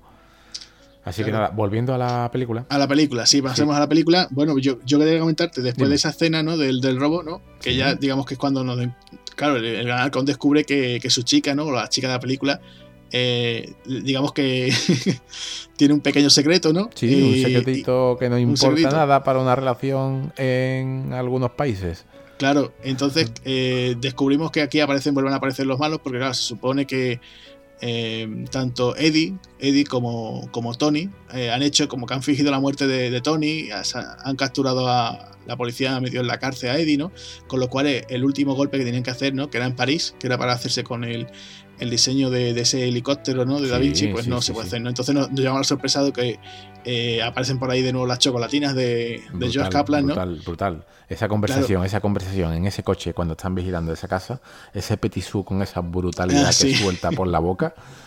Eso, eso es, eso es que, es que hay muchas personas que no, han puesto el oído fino, pero que están vigilando. te diste cuenta, te diste cuenta después cuando aparece ya Josh Kaplan, ya están todos allí, ¿no? Eh, están diciendo, mira, hemos hecho tal, y dice, y, dice sale Snickers, ¿no? Y dice, bueno, nos hicimos con el con el, con el modelo de helicóptero de Da Vinci en París. Dice, dice, no éramos tan finos como vosotros, no íbamos vistiendo de negro, ¿no? y tampoco cantamos sin no estar, ¿no? Y dices tú, bueno, dice, pegamos unos cuantos bazocazos, pero bueno, ¿no? Eh, pero buenísimo la escena de que a ellos los paralizan, ¿no? Eh, Almond Joy les lanza un dardo, los paraliza a los tres y, empieza, y les lanzan el periódico y dice, no, eh, ha habido un gran ataque en el, Museo del Louvre, ¿no? y, dice, ay, mira, el Museo del Louvre. Y está leyéndolo Tony y dice, ay, mira, los no sé qué han ganado. Sí, el ¿Ah, equipo. Y dice, ¿cómo han quedado los gigas, no? Dice, espérate, pásame el deporte, por favor. Entonces, cachondeito que tienen ellos. Se, ve a Bruce Willis que no puede mover el cuello, pero al mismo tiempo se le ve lanzándole besos a, a, Andy McDowell. ¿no? Andy McDowell. Está lanzándole besitos. Claro, es tremendo, ¿no? Están allí, bueno, y, esto, no sé, ¿no? ¿Qué Se Lo pasaron en grande. Le, hacen la frase también muy graciosa, ¿no? Dice, oye, dice, chicos, cuando los despiertan, ¿no? Dice, hombre, nos podéis haber avisado antes, eh, hubierais venido media hora después, nos hubiéramos duchado, sí, tomamos sí, sí, y tal. que tú se están cachondeando durante todo, todo, ese rato. O sea, los van a torturar, pero ellos da igual, ellos siguen con el cachondeo. Es igual que, por ejemplo, eh, cuando ya intentan quitarse ellos de en medio, ¿no? Snickers ¿no? y Almond Joy, y les dice, bueno, venga, vamos a poner una bomba, que es cuando sale ese, ese cacharraco, ¿no? Que eso ya no es un bazooka, ¿no? Sino es un, lanza, lanzabombas, ¿no? Sí, mira, es como, es como para, para el oyente que no haya visto la película, es como eh, la típica pistola que tienen los niños de indio que se quedan a la pared con el chupón, pero a, a tamaño bazooka y dispara, dispara bombas sí, sí, sí, lanza un chupón pegadas a la pared. ¿Y, qué sentido tiene? Sí, sí, es tremendo. ¿no? Cuando me hace mucha gracia. Me, me, hace mucha gracia cuando dice, ¿no? Se le queda a, a Sneaker la, bomba en la cabeza y dice, uy, qué dolor de cabeza voy a tener, ¿no? Algo así. Y dice, tío, pero esto qué es, ¿no? Ya es cachondísimo, ¿no? Cuando ya van después, digamos, al rescate, ¿no? La parte del clima final de la película, ¿no? Eh, cuando van con ese, ¿no? Van con la bolsa, ¿no? Y le dice Eddie, ¿no? Le dice, pero Tommy, ¿qué, qué eres? ¿Te crees que eres Severiano Ballestero con esa bolsa, no? sí, sí, no, espérate, mira lo que tengo, mira lo que tengo, un regalito de otro amigo. Claro, y empiezan allí, ¿no? Claro, claro. Ahí se ve lo, lo, lo, que comentamos antes de, de, la continuidad. Van a saltar a un castillo y eh, se ve como entran de día y la siguiente escena ya es de noche y lo único que han avanzado son 20 metros de, de andando. O sea, se le, se echó mucho en cara al, montaje, pero fue así queriendo. Un detalle de, esa cena, de, ese edificio, eh, donde está animando antes de que le echaran el curare, que es el veneno supuesto que a la altura del cuello te paraliza. Cágate. Estaban todos ahí paralizados. Estaban vigilando las chocolatinas, estaban vigilando abajo. Y en una de, de, eso, de esas conversaciones típicas de las películas de leyendo el periódico mientras vigilan, salta el petisú literalmente, ¿eh? se escucha se escucha muy muy muy rápido y muy flojo. ¿Queréis que suba y los viole? Porque Y, dice, ¿qué? ¿Qué? Y dice, toma, anda, ponte a leer. Y, coge el libro, se pone a leer y dice, mi mamá, mi, mamá. O sea, ya lo pone como, si, no, ¿eh? como, como si no supiese ya ni hablar. ¿eh? Pero claro, ¿queréis que suba y los viole? Y tú, y tú dices, pero... ¿qué? No, no, pero que lo está diciendo de verdad, que, que que sí, sí, a, sí, bueno, y, la escena antes, la del restaurante, que también dice, quiero patatas fritas a la francesa. ¿sabes? es que esos personajes era para haber hecho un, un spin por favor, que hubiera sido genial y, el, y, perdona, el detalle de la barra de pan, que una barra de pan de dos metros y el tío se la come como el que se está comiendo colines. Eso es tremendo. Como el que parte un piquito. Sí, sí. que, en el rodaje se lo tuvieron que pasar sí, sí, ¿eh? entre ellos mismos la, la, cantidad de, de, tomas falsas y de material que se ha podido ahí perder, quedaría para, para una, una película. Un montaje extendido o algo. Continuar. Pasamos, si quieres, entonces a, ese escribano. ¿no? Habíamos dejado a nuestro euro ahí en ese castillo, ¿no? Claro, claro. Habíamos dejado a este castillo donde se había otra vez roto lo que era la, la continuidad y es el desenlace de, la película que aquí no iba a ser verdaderamente. Estaba otra escena en Rusia.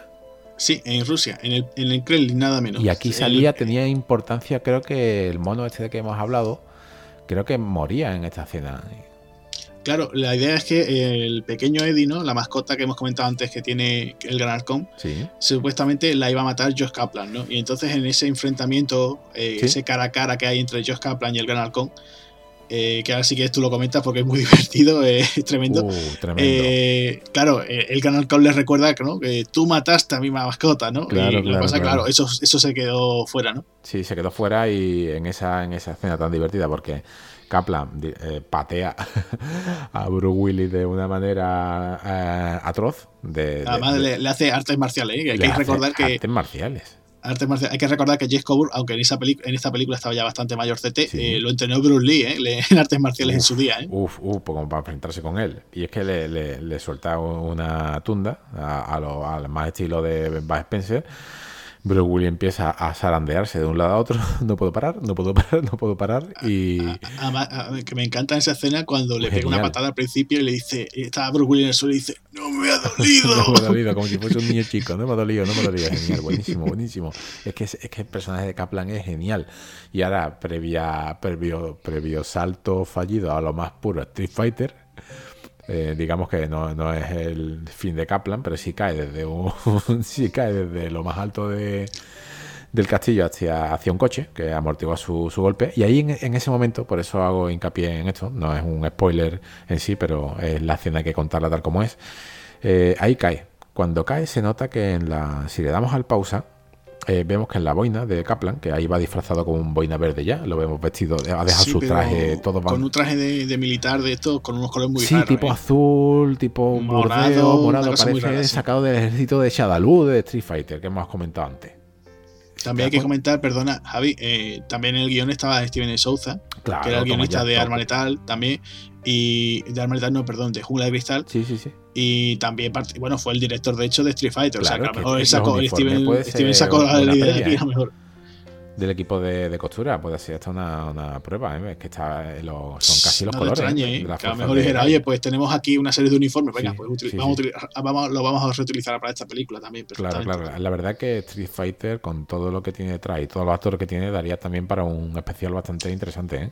Sí, hombre, eh, podría ser, ¿no? Lo que hemos comentado antes, ¿no? Es de hablar, a lo mejor un día de decir, vamos a hacer un programa dedicado a esos videojuegos basados en películas, pues podemos hacer también lo contrario, ¿no? Un, un programa eh, pues de adaptaciones de videojuegos al cine, ¿no? más que nada centrándonos un poquito en las primeras, ¿no? En lo de los principios de, los 90, llegando un, poquito casi al, principio del siglo XXI, ¿no? Vale, sí, sí, me parece perfecto. Eso ya lo, iremos viendo a ver si para la siguiente temporada preparamos algún especial de ese tipo. Cuando salta este caballero con esa patada voladora al más puro estilo Street Fighter cae. Y cuando cae, si le damos al pausa, vemos que en el gorro, aquí es donde eh, es una de las pruebas de, que no nos estamos inventando nada, no somos de inventando cosas. Vemos que en el gorro tiene un. Yo, yo le achacaba siempre que era la etiqueta. Pensaba que era la etiqueta de, porque se ve muy poco y además se ve casi como que en unos colores blanco y negro. Eh, es de noche y no se distingue bien. En la etiqueta del gorro se ve un mono. Ese mono es el mono que quitaron de, la película.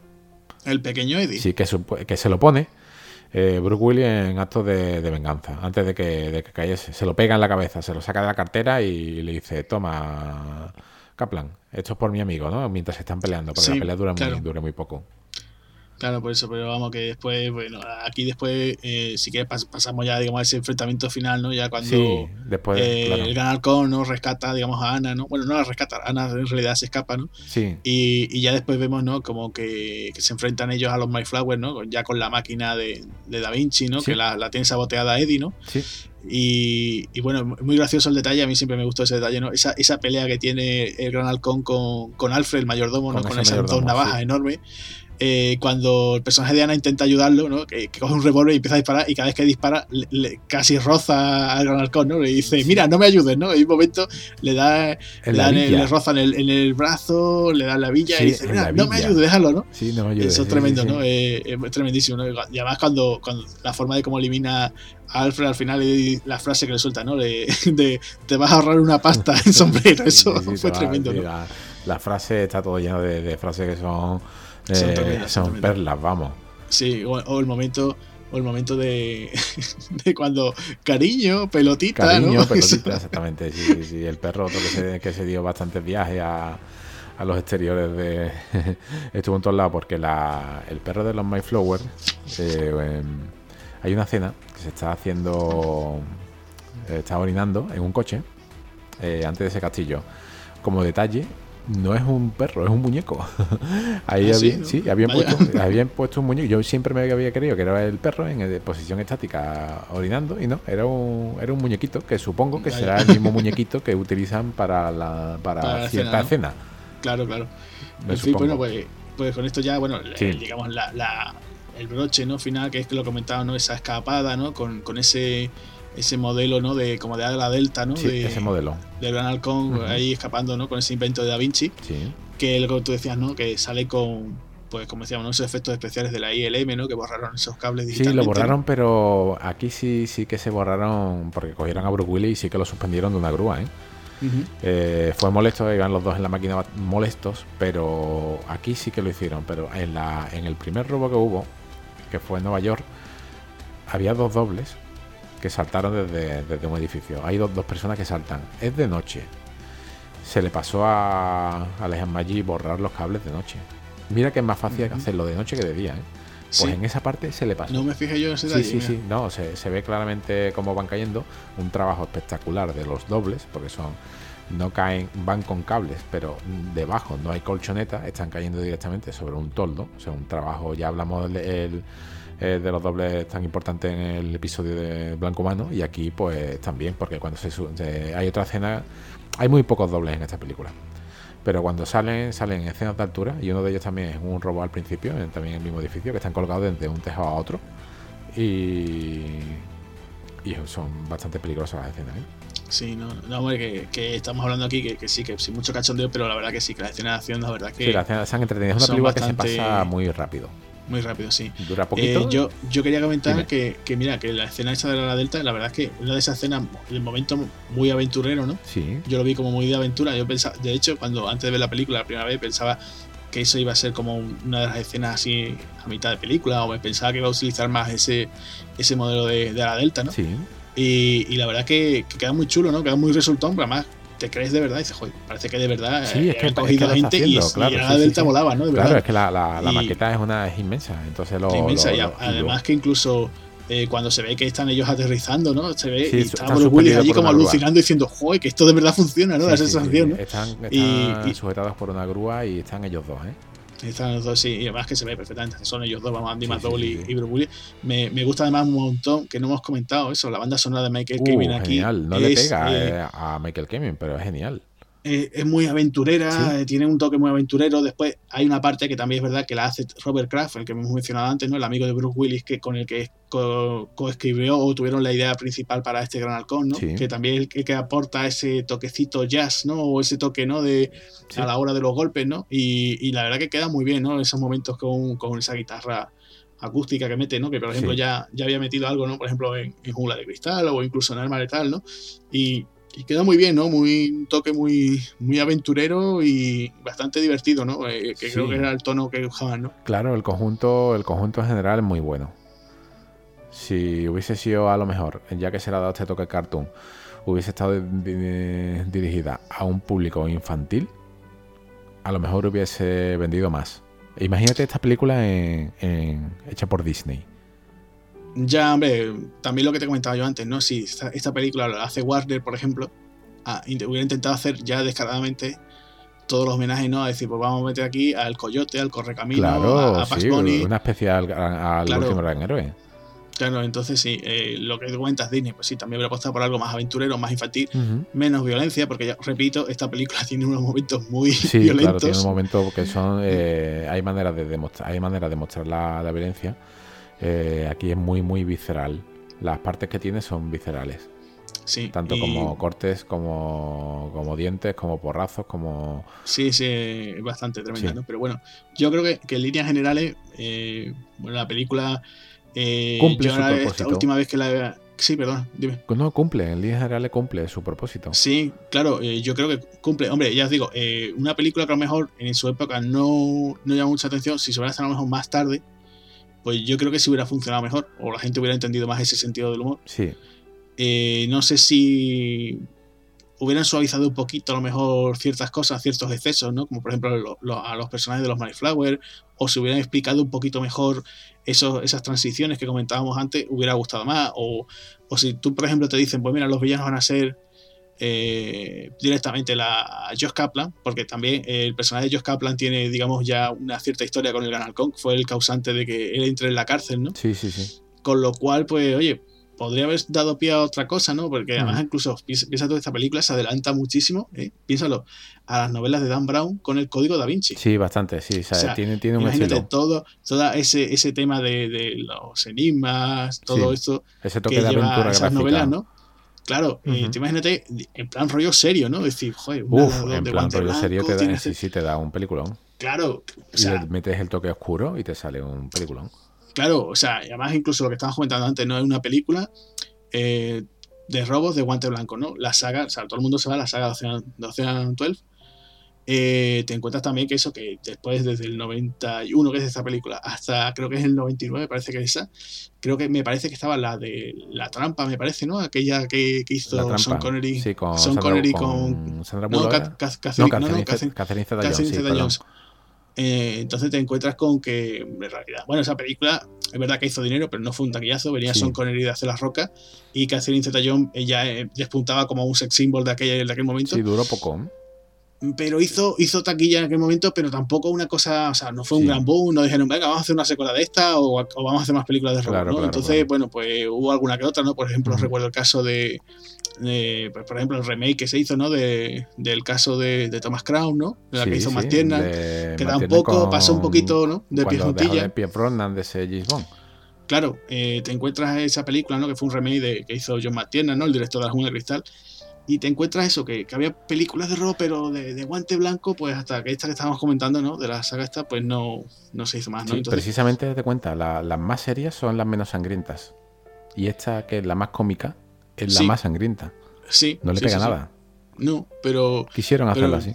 Ya te digo que es que eh, creo que esa película, por ejemplo, se, adelantó un poco en su época, ¿no? no pegaba en aquel momento, ¿no? Sí, de hecho, date cuenta que eh, normalmente las notas en eh, de media en, la, en las páginas web, con el tiempo bajan, siempre empiezan a subir y cuando la película toma su máximo eh, exponente y ya todo el mundo ha hablado de ella, siempre baja y va bajando progresivamente. En este caso el Gran Halcón se ha ido manteniendo casi a un 6 de media. Claro. cercana al 6. La crítica, evidentemente, no ha vuelto a hacer ningún tipo de análisis sobre ella y se ha quedado destrozada, ¿no? Pero habría que analizar una película eh, antes y ahora. Estamos hablando de, eh, que va a cumplir 30 años. ¿eh? Sí, sí, sí, sí. Que quedan 3 años para que, para que cumpla 30 años una película donde no muestra nada de tecnología, donde incluso el argumento hoy en día sería viable.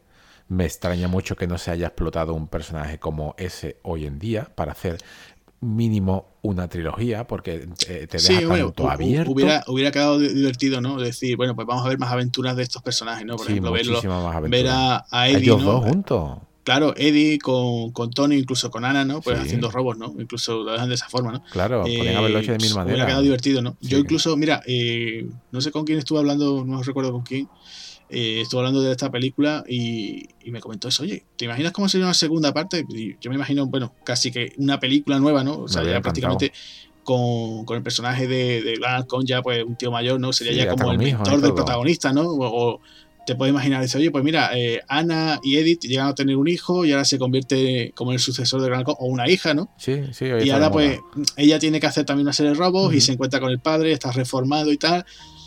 Ahora tienen que volver, ¿no? Y, y ahora como es ese, ese cruce, ¿no? De la, la, antigua, ¿no? El ladrón de, de, la antigua escuela con la nueva, ¿no? A lo mejor ella en vez de utilizar... Claro, tecnología contra claro, clásico claro, e, e, él a lo mejor sigue cantando sus canciones, mientras que a lo mejor ella las escucha con un, ponte con un, con, con, con iPod o con un iPad, ¿no? Eh, ¿Sabes por, qué decirte, ¿no? que está de eh, moda? Porque me acabas de. Eh, si me cambias eso en vez de robo a asesinatos, me estás contando eh, Los Mercenarios 3. Ya, claro. Es que, bueno. por dicho, uh, es que se parece tela. Sí, lo clásico sí, contra bueno, lo antiguo, pero al final siempre claro. lo clásico gana. Claro, pero bueno, eh, es por decirte un ejemplo, ¿no? Sí. Yo, yo, por ejemplo, eh, si nos metemos ya, por ejemplo, si quieres, hablamos un poquito de lo que se cambiaría, ¿no? De la película. Sí, me encantaría. Eh, sí. Ya para yo, por ejemplo, terminando. a lo mejor hubiera suavizado eh, esas excentricidades que te estaba comentando. Sí. Y si acaso, a lo mejor si hubiera podido, si hubiera, si, en ese caso hubiera el presupuesto que tenían ellos pensado, ¿no? haber rodado mejor esa parte en el Kremlin, ¿no? Que, que, por lo menos mmm, sería un poquito más exótico, ¿no? Porque además lo, lo, gracioso de esta película, tú lo piensas y dices tú, joder, eh, vale, está ambientada, empieza en Nueva York, se ve en Italia, pero después ves que te enteras que son, han estado en diferentes países y dices, que hubiera estado chulo, por ejemplo, pues mira, se ha visto algo de Los Ángeles, se ha visto algo de Londres. Sí, eh, aunque sea a lo, a lo te refieres. Claro, cogiendo un, avión. Ese rollo, claro, ese, ese rollo aventurero, sí, mostrando, ¿no? Mostrando las distintas costumbres de, de donde están, ¿no? Claro, que hubieran potenciado un poquito más ese, ese rollo, ¿no? O, o, incluso me hubiera gustado mmm, ver, por ejemplo, a Josh Kaplan y sus chocolatinas en París. Sí, porque o, seguramente hubieran sido eh, situaciones robando, también cómicas. Robando. ¿no? Claro, tú imagínate, es verdad que a lo mejor la película es verdad que dura unos noventa y tantos minutos. Sí, ¿no? casi una hora y media. Claro, que siempre, es verdad, yo soy de esas personas que agradezco que la duración de una película, pues mira, si tiene que ser 90 o dos horas, pero más de eso no, porque hay veces que se ve la película mucho cuesta arriba. No, aunque te guste mucho, pero hay veces que dices tú, mmm, Se alarga, te resiente ya, ¿no? Se alarga. Y, y claro, en este caso, pues mira, eh, a lo mejor he dicho, bueno, vamos a darle unos, venga, pues en vez de 90, 100 minutos, ¿no? 10 Sí, está minutitos, bien. 5 o 10 minutitos, va a ser, Sí, reservar. 95, a- 100 para una comedia está bien, está entretenido. Claro, claro, pero tú imagínate esos 5 o 10 minutitos que yo he añadido, por ejemplo, con, con Josh Kaplan y sus chocolatinas, por ejemplo, en París. Sí, una ¿Sabes? cómica sobre ellos. Claro, eso hubiera estado gracioso, ¿no? O, o el tema de, del pequeño Eddie, que a lo mejor ya digo que, bueno, por una cosa u otra, bueno, pues ahí se quedó, ¿no? Pero Sí, hoy en día, hoy en día hubiese eso. estado hecho por, por ordenador. Hubiese sido Claro. mucho más fácil que adiestrar a un, a un animal para hacer determinadas escenas. Hubiese De- optado de- por lo fácil. De todas formas, Javi, perdona, eh, el caso, por ejemplo, me remito a Ace Ventura, nos encontramos también con el, ese mono capuchino que iba con Sí, Jim Carrey, sí, sí, sí, sí. Y la verdad que ese mono estaba súper bien adiestrado. ¿eh? Yo no sé si es que, ya digo, fue por falta de presupuesto, no, tenía, no encontraron a nadie, pero Se creo que acabó, podrían se haberlo acabó el hecho, ¿eh? presupuesto mucho en los viajes. Además, le, le costaba al director muchísimo. eh, los escenarios los, los ten- no los tenía asegurados. O sea, ellos estaban en Europa y no tenían, sabían lo que iban a rodar a menos de dos semanas vistas. claro, si tenían que rodar una cena en, en Roma o un castillo de Roma o un exterior, ellos no sabían, no, no podían planear nada con anterioridad. Ahí se les fue un montón de dinero. Fue Claro, y un una, poco- una locura y puede ser todo porque decidieron hacerla en Europa. Eh, podrían haber hecho perfectamente optar de Nueva York, de la costa este a la costa oeste, o haberse ido a, a yo qué sé, lo mismo te digo, a, a- al sur, no, no, pero creo que, que el tema de, de haberse ido a Europa, un país, o sea, un continente totalmente distinto, eh, se la cargó, ¿eh? También el Yo tema también, de Da mira, Vinci, ¿eh? eh, en ese caso, no sé si tú te acuerdas de un capítulo de Los Simpsons, cuando van a rodar la película de Radioactivo Man en Springfield. Sí, sí, sí, sí, claro. no sé si me te acuerdas que al final la ten- tienen que cancelar la producción porque se quedan sin un duro porque en la- la- el pueblo entero la ha estafado a, lo- a todo- a toda la producción. Entonces no me extraña, me veo allí en.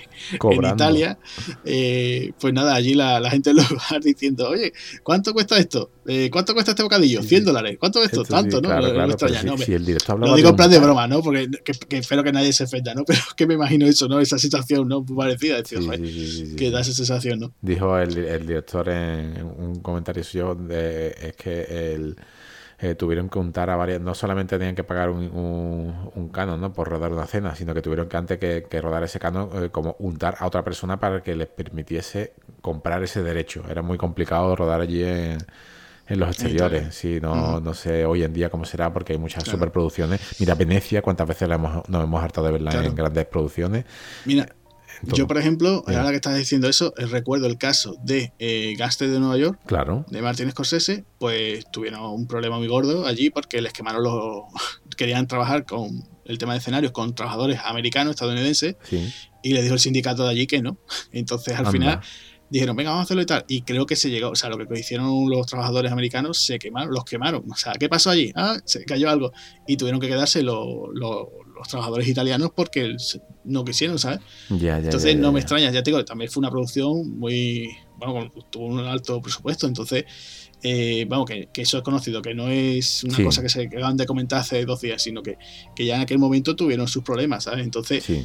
no me extraña, ¿no? Que también, pues bueno, se pasa ese tipo de cosas, ¿no? En esta película. ¿Qué hubieras cambiado? que te, te hubiera gustado cambiar algo? Bueno, sí, lo que te estaba comentando antes, ¿no? Que a lo mejor ese nivel de extravagancia del guion hubiera, no hubiera sido tanto de cartoon si hubiera sido un poco Pero más ¿no crees, ¿no aventurero. crees que si cambias a esos dos personajes le quitas peso? ¿Cuántos salen y qué frases sacan? Salen Sí. nada y sueltan dos frases. Si no coges a unos personajes excéntricos, esos pocos minutos que salen pasan a ser un secundario sin peso.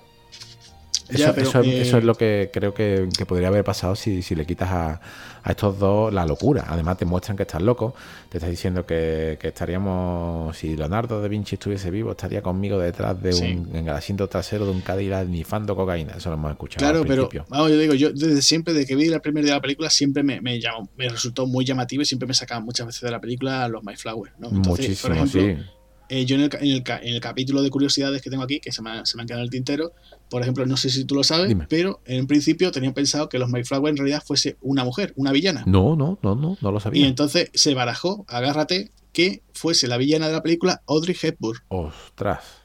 Sí, en principio se pensó, lo que pasa que, que bueno, que al final pues ya también Audrey Hepburn estaba eh, bastante mayor y, claro, pues al final los estimaron, ¿no? Pero la idea era haber contado con la, protagonista. se hubiera ido ¿eh? también, ¿eh? Mm, bueno, eh, no, sé, no, sé el caché que tendría por aquella claro, época. En aquella época, en el, sería... 91, no sé. Pero claro, Yo nombre creo recordar, creo que recordar que Audrey Hepburn ya su última película, me parece que fue, o de sus últimas apariciones fue en el remake de, de Always, para siempre, de Steven Spielberg, me parece, que fue la última. Y, creo que eso ya te digo, yo creo que como estaba comentando antes, como la película que hace muchas referencias a, películas de robo, así clásicas y tal, eh, pues creo que quisieron apostar un poco por eso. Pues, pues vamos a tener de villana nada menos que a, que Audrey Hepburn, sí, bueno, de vacaciones en Roma o, Sabrina. Murió en el 93 o 94, fue casi después de la película, ¿sabes? Claro, entonces yo supongo que también, pues eso, no estaría ya interesada, pero vamos, que en principio lo van a dejar. Pues no sé cómo eh, hubiera quedado, la verdad. Mm, lo mismo hubiese quedado con un toque más serio. Sí, podría ser, mira, por ejemplo, eh, otra curiosidad, agárrate. Eh, otra persona que barajaron para participar en el proyecto, lo que pasa que no sé qué, de qué personaje, pero eh, se barajó a Fanke Jansen. Anda, muy joven sería por esa época. Sí, Tendría 25 años aproximadamente. Sí, vamos, también recordar que Fanke Jansen, bueno, pues para, aquellos que se acuerden, pues Fanke Jansen aparece en la saga de Venganza. Sí, es, la esposa de Liam Neeson, ¿no? Claro. también aparece en X-Men Claro, que es Jean Grey, ¿no? la, clásica, digamos, ¿no? clásica. Claro, porque eh, ahora nos encontramos con que es otra actriz. Sí, sí. Eh, después tenemos, pues, por ejemplo, que ella también, eh, bueno, fue Chica Bone, ¿no? Fue la, villana de GoldenEye. La villana de GoldenEye, exactamente, la rusa. Pues resulta que hizo un anuncio de champú, la vio Bruce Willis y dijo, oye, pues esta chica me, me interesa. Participó en el casting y pues nada, no, tuvo suerte y no fue elegida. No sé si, se pensó en ella, pues por ejemplo, para hacer el papel de Ana o incluso el papel de Almond Joy. No sé si. Sí, pero lo tuvieron ahí en mente. Claro, tuvieron en mente. Mira, más cosas que, te, van a, te, van a, resultar curioso. ¿Sabes que esta película, lo hemos dicho, ¿no? Eh, se estrenó antes que el último Boy Scout, ¿no? Sí, se estrenó, claro, un añito. Eh, bueno, son casi son del 91 las dos. Casi de la misma época, ¿no? Bueno, pues esta película tiene una cierta conexión con el último Boy Scout. ¿Cuál? Pues mira, eh, en ambas películas, Brock Willis dice pizza con queso de leche de reno. Toma ya. Eso es lo que dice, ahora que lo has dicho eso, en el último webcam no, no, me acuerdo, otra película que también descubrí en el canal Hollywood, cuando lo conté al principio del programa, en los videos comunitarios, pero esta es, una de las cosas que, suelta Bruce Willis cuando va al Five Tone, al bar de, su amigo. Eso es. Mm, pizza de, lo recuerdo perfectamente. Y aquí, y allí también lo dice, vaya. Sí, sí, sí, aquí lo dice pues al comienzo, que está llega al club, ¿no? que supone que también tanto Eddie como Tony, Tommy son, son los dueños, y entonces está leyendo la carta y dice, pero no me lo creéis, y hay pizza con leche de queso de reno. Oh. Entonces, claro, bueno, no pizza de leche, no, eh, pizza con queso de leche de reno, es que me he equivocado. Eh, entonces, pues claro, pues, pues esa, frase la tanto decía en esta como en la otra, ¿no? Sí, sí, sí. Eh, después, otra cosa que, por ejemplo, no sé si tú lo sabes, que la película en principio se iba a llamar Las aventuras del Gran Halcón. o sea, la, The Adventure of Hudson Hawk, ¿no? Mm. Eh, perdón por, mi inglés. Pero bueno, se iba a llamar así. Eh, por ejemplo, en, México la película se llamó El halcón está suelto. Anda. Sí, o sea, muchas veces siempre se nos queja de las traducciones que hacemos nosotros aquí ¿no? con, pues los, títulos. Uh, pues eso debería estar prohibido. Pues, pues fíjate, el halcón está suelto. Bueno, es curioso, ¿no? Y, yo creo que, bueno, que en principio. Ah, bueno, y, la última curiosidad, y con esto ya termino este capítulo. Sí, yo tengo algunas aquí también apuntadas. Pues mira, en 2007, en el año 2007, ¿vale? Eh, había una especie como una serie de documentales que se llamaban La historia de, ¿vale? Sí. Y eh, pues nada, en, noviembre del 2007, de hecho ahora va a ser 11, uh, 16 años después de la, de la película, ¿y qué tiene que claro. Imagínate, pues estrena un pequeño, bueno, como una especie como de, un capítulo, una serie así que tiene documentales, y entonces tiene la historia de El Gran Halcón. Y entonces, nada, simplemente con Bruce Willis con, con Robert Kraft, el, amigo que hemos dicho antes, ¿no? Con el que ideó este proyecto. Y nada, pues simplemente son ellos dos, pues hablando en un plato, pues simplemente de cómo se le ocurrió la idea, eh, qué es lo que tenían pensado, oh, las canciones, porque claro, esta película tiene varias canciones donde tanto Bruce Willis como Daniel lo cantan. Claro. Entonces, bueno, pues era simplemente eso, oye, recordando, ¿no? Me, resultó curioso, ¿no? Eh, lo podéis encontrar en YouTube. Sería una buena idea que lo metiesen en una edición supuesta de los 30 años, ¿eh? Pero ¿tú, tú crees que, harían una, una edición? No, no lo, haría, lo harían para un público mínimo. Ah, sería complicado. Es, una, es, una, es una pena. ¿eh? Pero bueno, ahí se, ahí se ahí se, vamos, se hizo y la verdad es que, bueno, yo perdí un poquito, ya te digo, son ellos dos, tanto él como, pues nada, comentando cómo se les vino la idea, cómo se, les ocurrió, el tema de las canciones, salen ellos incluso tocando en un piano. Anda. O sea, resulta, resulta llamativo, ¿no? Te esperas que dices, bueno, una película que fue un fracaso eh, en todos los aspectos en realidad. que al final, oye, pues mira, eh, se volvieron a reunir los dos creadores, ¿no? y vieron, venga, pues, pues vamos a continuar con Un detalle curioso.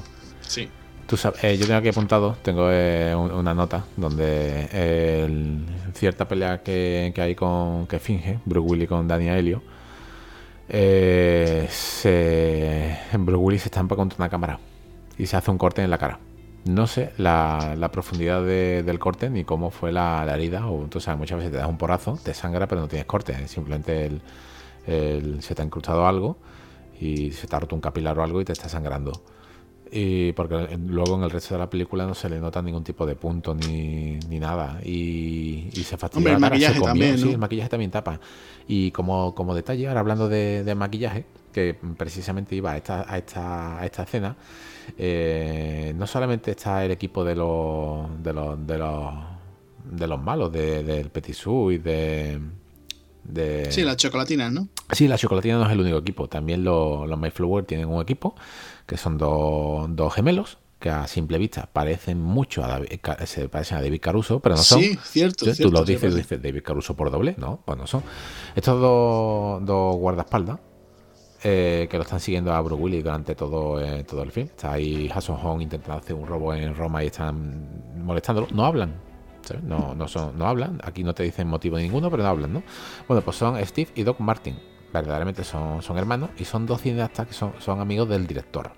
Anda, eh, vaya qué cosa, ¿eh? Sí, otra, otra vez volvemos a lo mismo que empezamos. Son dos amigos que, que estos dos amigos, eh, digamos que pasaban por allí, ¿no? y, se iban a quedar un día. Y al final acabaron 10 días machacados para metidos en, en, la película. Bueno, pues en ciertos aspectos de la película, un poco más para, para adelante de, esta escena de, de Roma, hay un disparo en la cabeza y el director te explica cómo lo hizo. Yo no lo sabía que se hacía de esa manera, me sorprendió bastante cómo, cómo se hace un disparo en la cabeza el efecto de la bala. Eh, ¿Te suena? ¿Sabes cómo lo hizo? No, cuéntame, a ver qué tal. Sí, pues mira, mira tú que, muchas veces lo, simple te hace un efecto genial que, que, ni lo digital a simple vista. O sea, el primer, eh, normalmente cuando vemos un, un plano de un tiro en la cabeza, eh, vemos el efecto del tiro y ahora cuando cae al cuerpo vemos otra, otra cámara donde le está captando en otra toma cómo sale la sangre, ¿no? Pues en este caso, para, hacer el tiro en la cabeza, eh, se lanzó una especie de granos del tamaño de un guisante un poco más grande, cargados de, pintura. Vaya, qué cosas, ¿no? Eh, claro, eso resulta llamativo, ¿eh? Sí, resulta, es un, es un grano. Y ahora cuando cae, cuando cae el, el cadáver, eh, para que siga siguiendo la escena y sea real, el maquillaje ya lo tiene y se le tira con un hilo prácticamente invisible y aparece ya el efecto de, bala. Es, una, es un engaño. Eh, sí, la, verdad es que sorprende, ¿no? Porque fíjate. Sorprende, con un grano de. Sí, es un detalle que, comenta el director que me resultó muy curioso porque yo digo, ¿cómo, cómo son estos? Estamos acostumbrados a otro tipo de tiro, ¿no? Por ejemplo, mira los efectos de, sangre que tiene tan bueno Paul Verhoeven, ¿no? En Robocop, que ha comentado Paul Verhoeven, los efectos de Bruce Willis en la jungla de cristal, esa, sangre como brota de la ropa, eh, que también vemos en Jungla de Cristal y en Blanco Humano, que lo hablamos el otro día, también en, Payback, ese tipo de sangre. Bueno, pues aquí ah, en la ah. cabeza utilizan eso y, se le ocurrió, también lo, vi como un peligroso, digo, y si te dan el ojo, el tirador. Claro, digo, es que te revienta el ojo, ¿no? Con, con guisante. Pues una, una simple bola de pintura hacia la, hacia la cabeza. Claro, eso, por ejemplo, hoy en día digital, ¿no? Eh, por ejemplo, en John Wick. Sí, eh, ese, es el único problema que le veo yo. Ese es un, efecto que, se ve, ¿no? Yo, por ejemplo, mira, en ese caso, eh, hay uno que creo que te lo comenté. No, no sé si lo sabrán nuestros oyentes. ¿Sí? por ejemplo, en la última entrega. En la última entrega de, de lo que era el, el mariachi, ¿no? Eh, uh, sí, sí, sí, hemos hablado bastante sobre esa película. Eh, en los extras, en los extras, pues resulta que, que, que, Robert Rodríguez pues comenta que eso, que utilizaron efectos digitales y hay una escena de tiroteo en una iglesia, dentro de una iglesia, y se ve, se ve que incluso dice, mira, los actores, o sea, no teníamos armas de verdad, o sea, las armas falsas que se utilizan en los rodajes, pero los actores, bueno, pues teníamos ahí unas juguetes, unas eh, simulaciones, y entonces pues lo que hacían eran los ruidos de disparos con la boca, ¿no? Entonces tú ves esa escena otra vez y oh, ves lo que cantan, tanto lo que es los disparos, en vez de utilizar esas balas de fogueo, ¿no? Eso eh, se vea ese disparo, ¿no? Pues ves tanto lo que es el disparo digital y después eh, lo que es los, impactos de bala, eh, todo digital, queda súper. Parece que estás viendo dibujos animados, ¿no? Queda súper super mal. Vamos, lo vuelves a ver ahora y esa película ha perdido muchísimo. Mira que no, no es una película que me, que me guste porque me parece un muy mal cierre que hizo Robert Rodríguez ahí. Sí, pero... lo hemos hablado muchas veces fuera de micro, en privado, y el exceso de carga, la carga de personajes destrozó la película. Sí, Sí, es tremendo, pero bueno. Pues nada, yo con esto no sé si tú quieres añadir algo más del Gran Halcón. No, la tenía, tengo algunas reseñas apuntadas, pero son, son pequeñas. Por ejemplo, hay una, hay un coche que sale, es un, eh, digamos la, mm, el coche de paseo de los Flower y es un coche del año 50 eh, que tuvieron que, que convertir en limusina y cuando iban grabando eh, todo el mundo se quedaba mirando. De hecho, hay una escena que Bruce Willis va metido dentro del coche. Esto ya me, di cuenta cuando, cuando me enteré del detalle del director al comentarlo. Hay una escena que va Bruce Willis dentro del coche por, Roma. Y sí es cierto que, parece que hay dos turistas que no son figurantes que se quedan mirando como señalando al coche. Y todo el mundo iba estaba más pendiente del coche de decir, ¿esto, esto qué es lo que es? Imagínate un coche del año 50 convertido en una limusina eh, más larga de lo normal. Pues todo el mundo lo, lo, miraba.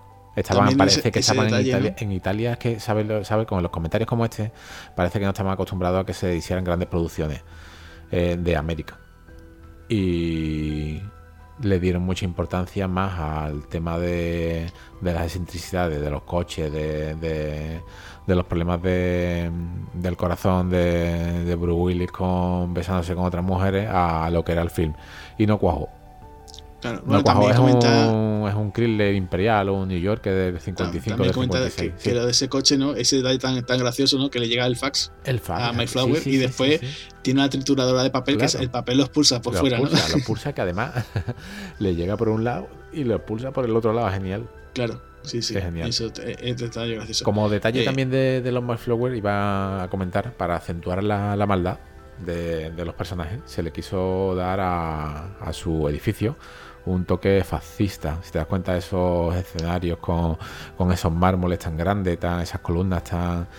Eh, Esa M, ¿no? que una, una M enorme ¿no? en la darle ese, ese, ese, efecto de, de decir, uy, mmm, esa alfombra de, de fascismo solamente es un, son pequeños detalles ahí que existen al ojo, que no te das cuenta, pero que cuando te lo, te lo dicen, uy, pues mira, pues sí, pues parece sacado de, de, en Indiana Jones podría haber sido perfectamente un, un escenario de, un, un final de un museo.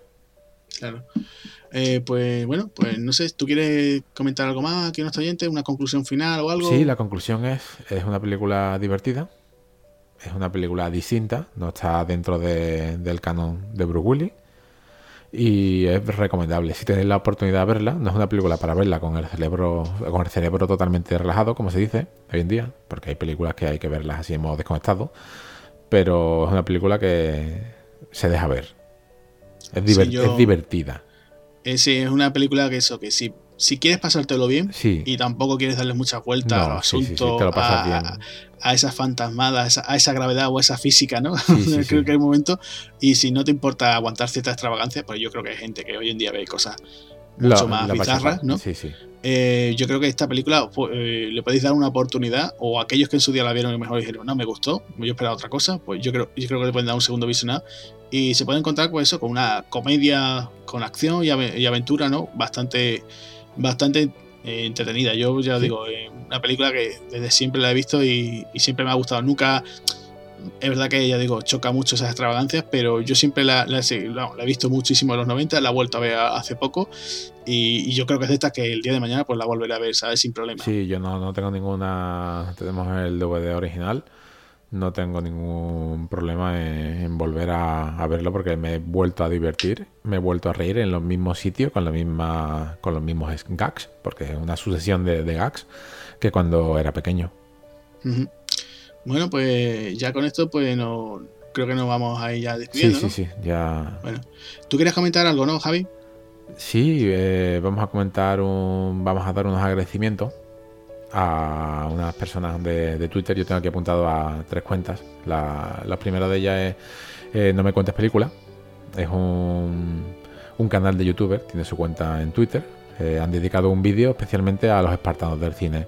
Han dicho que somos unas personas con las que se pueden dialogar y han dedicado un vídeo al mejor cine de los 80. Ahora en la, descripción de, de dejaremos el enlace para que todo el mundo lo, vea.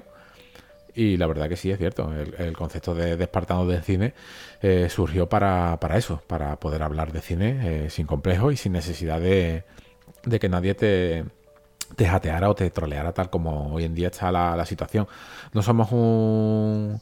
Eh, no somos un, un programa eh, que quiera competir con nadie en el aspecto de, de querer ser más o menos. Somos una simplemente un, un grupo de, de, amigos que se, que se lo pasa bien. No pretendemos vivir de esto, nosotros tenemos nuestra propia profesión, ¿no, Agustín? Y además, por lo que tengo entendido, el tema de, de podcaster no, no, está muy bien, no está muy bien pagado. No, no, no, además no está muy bien pagado. Nosotros ya somos, nosotros somos programadores, somos informáticos, tenemos estudios superiores en, en informática, no tenemos nada que ver con esto, pero lo hacemos por, por gusto. Es, lo que hacemos siempre, lo hemos comentado en otros programas, pero esta vez lo dedicamos a, hablarlo, en vez de escribirlo a través de lo que era WhatsApp o antiguamente Messenger, lo, hablamos. Luego también mandarle un, un saludo a Steve Kirby. Es un, ha comentado eh, varios comentarios en Twitter sobre los podcasts que hemos hecho.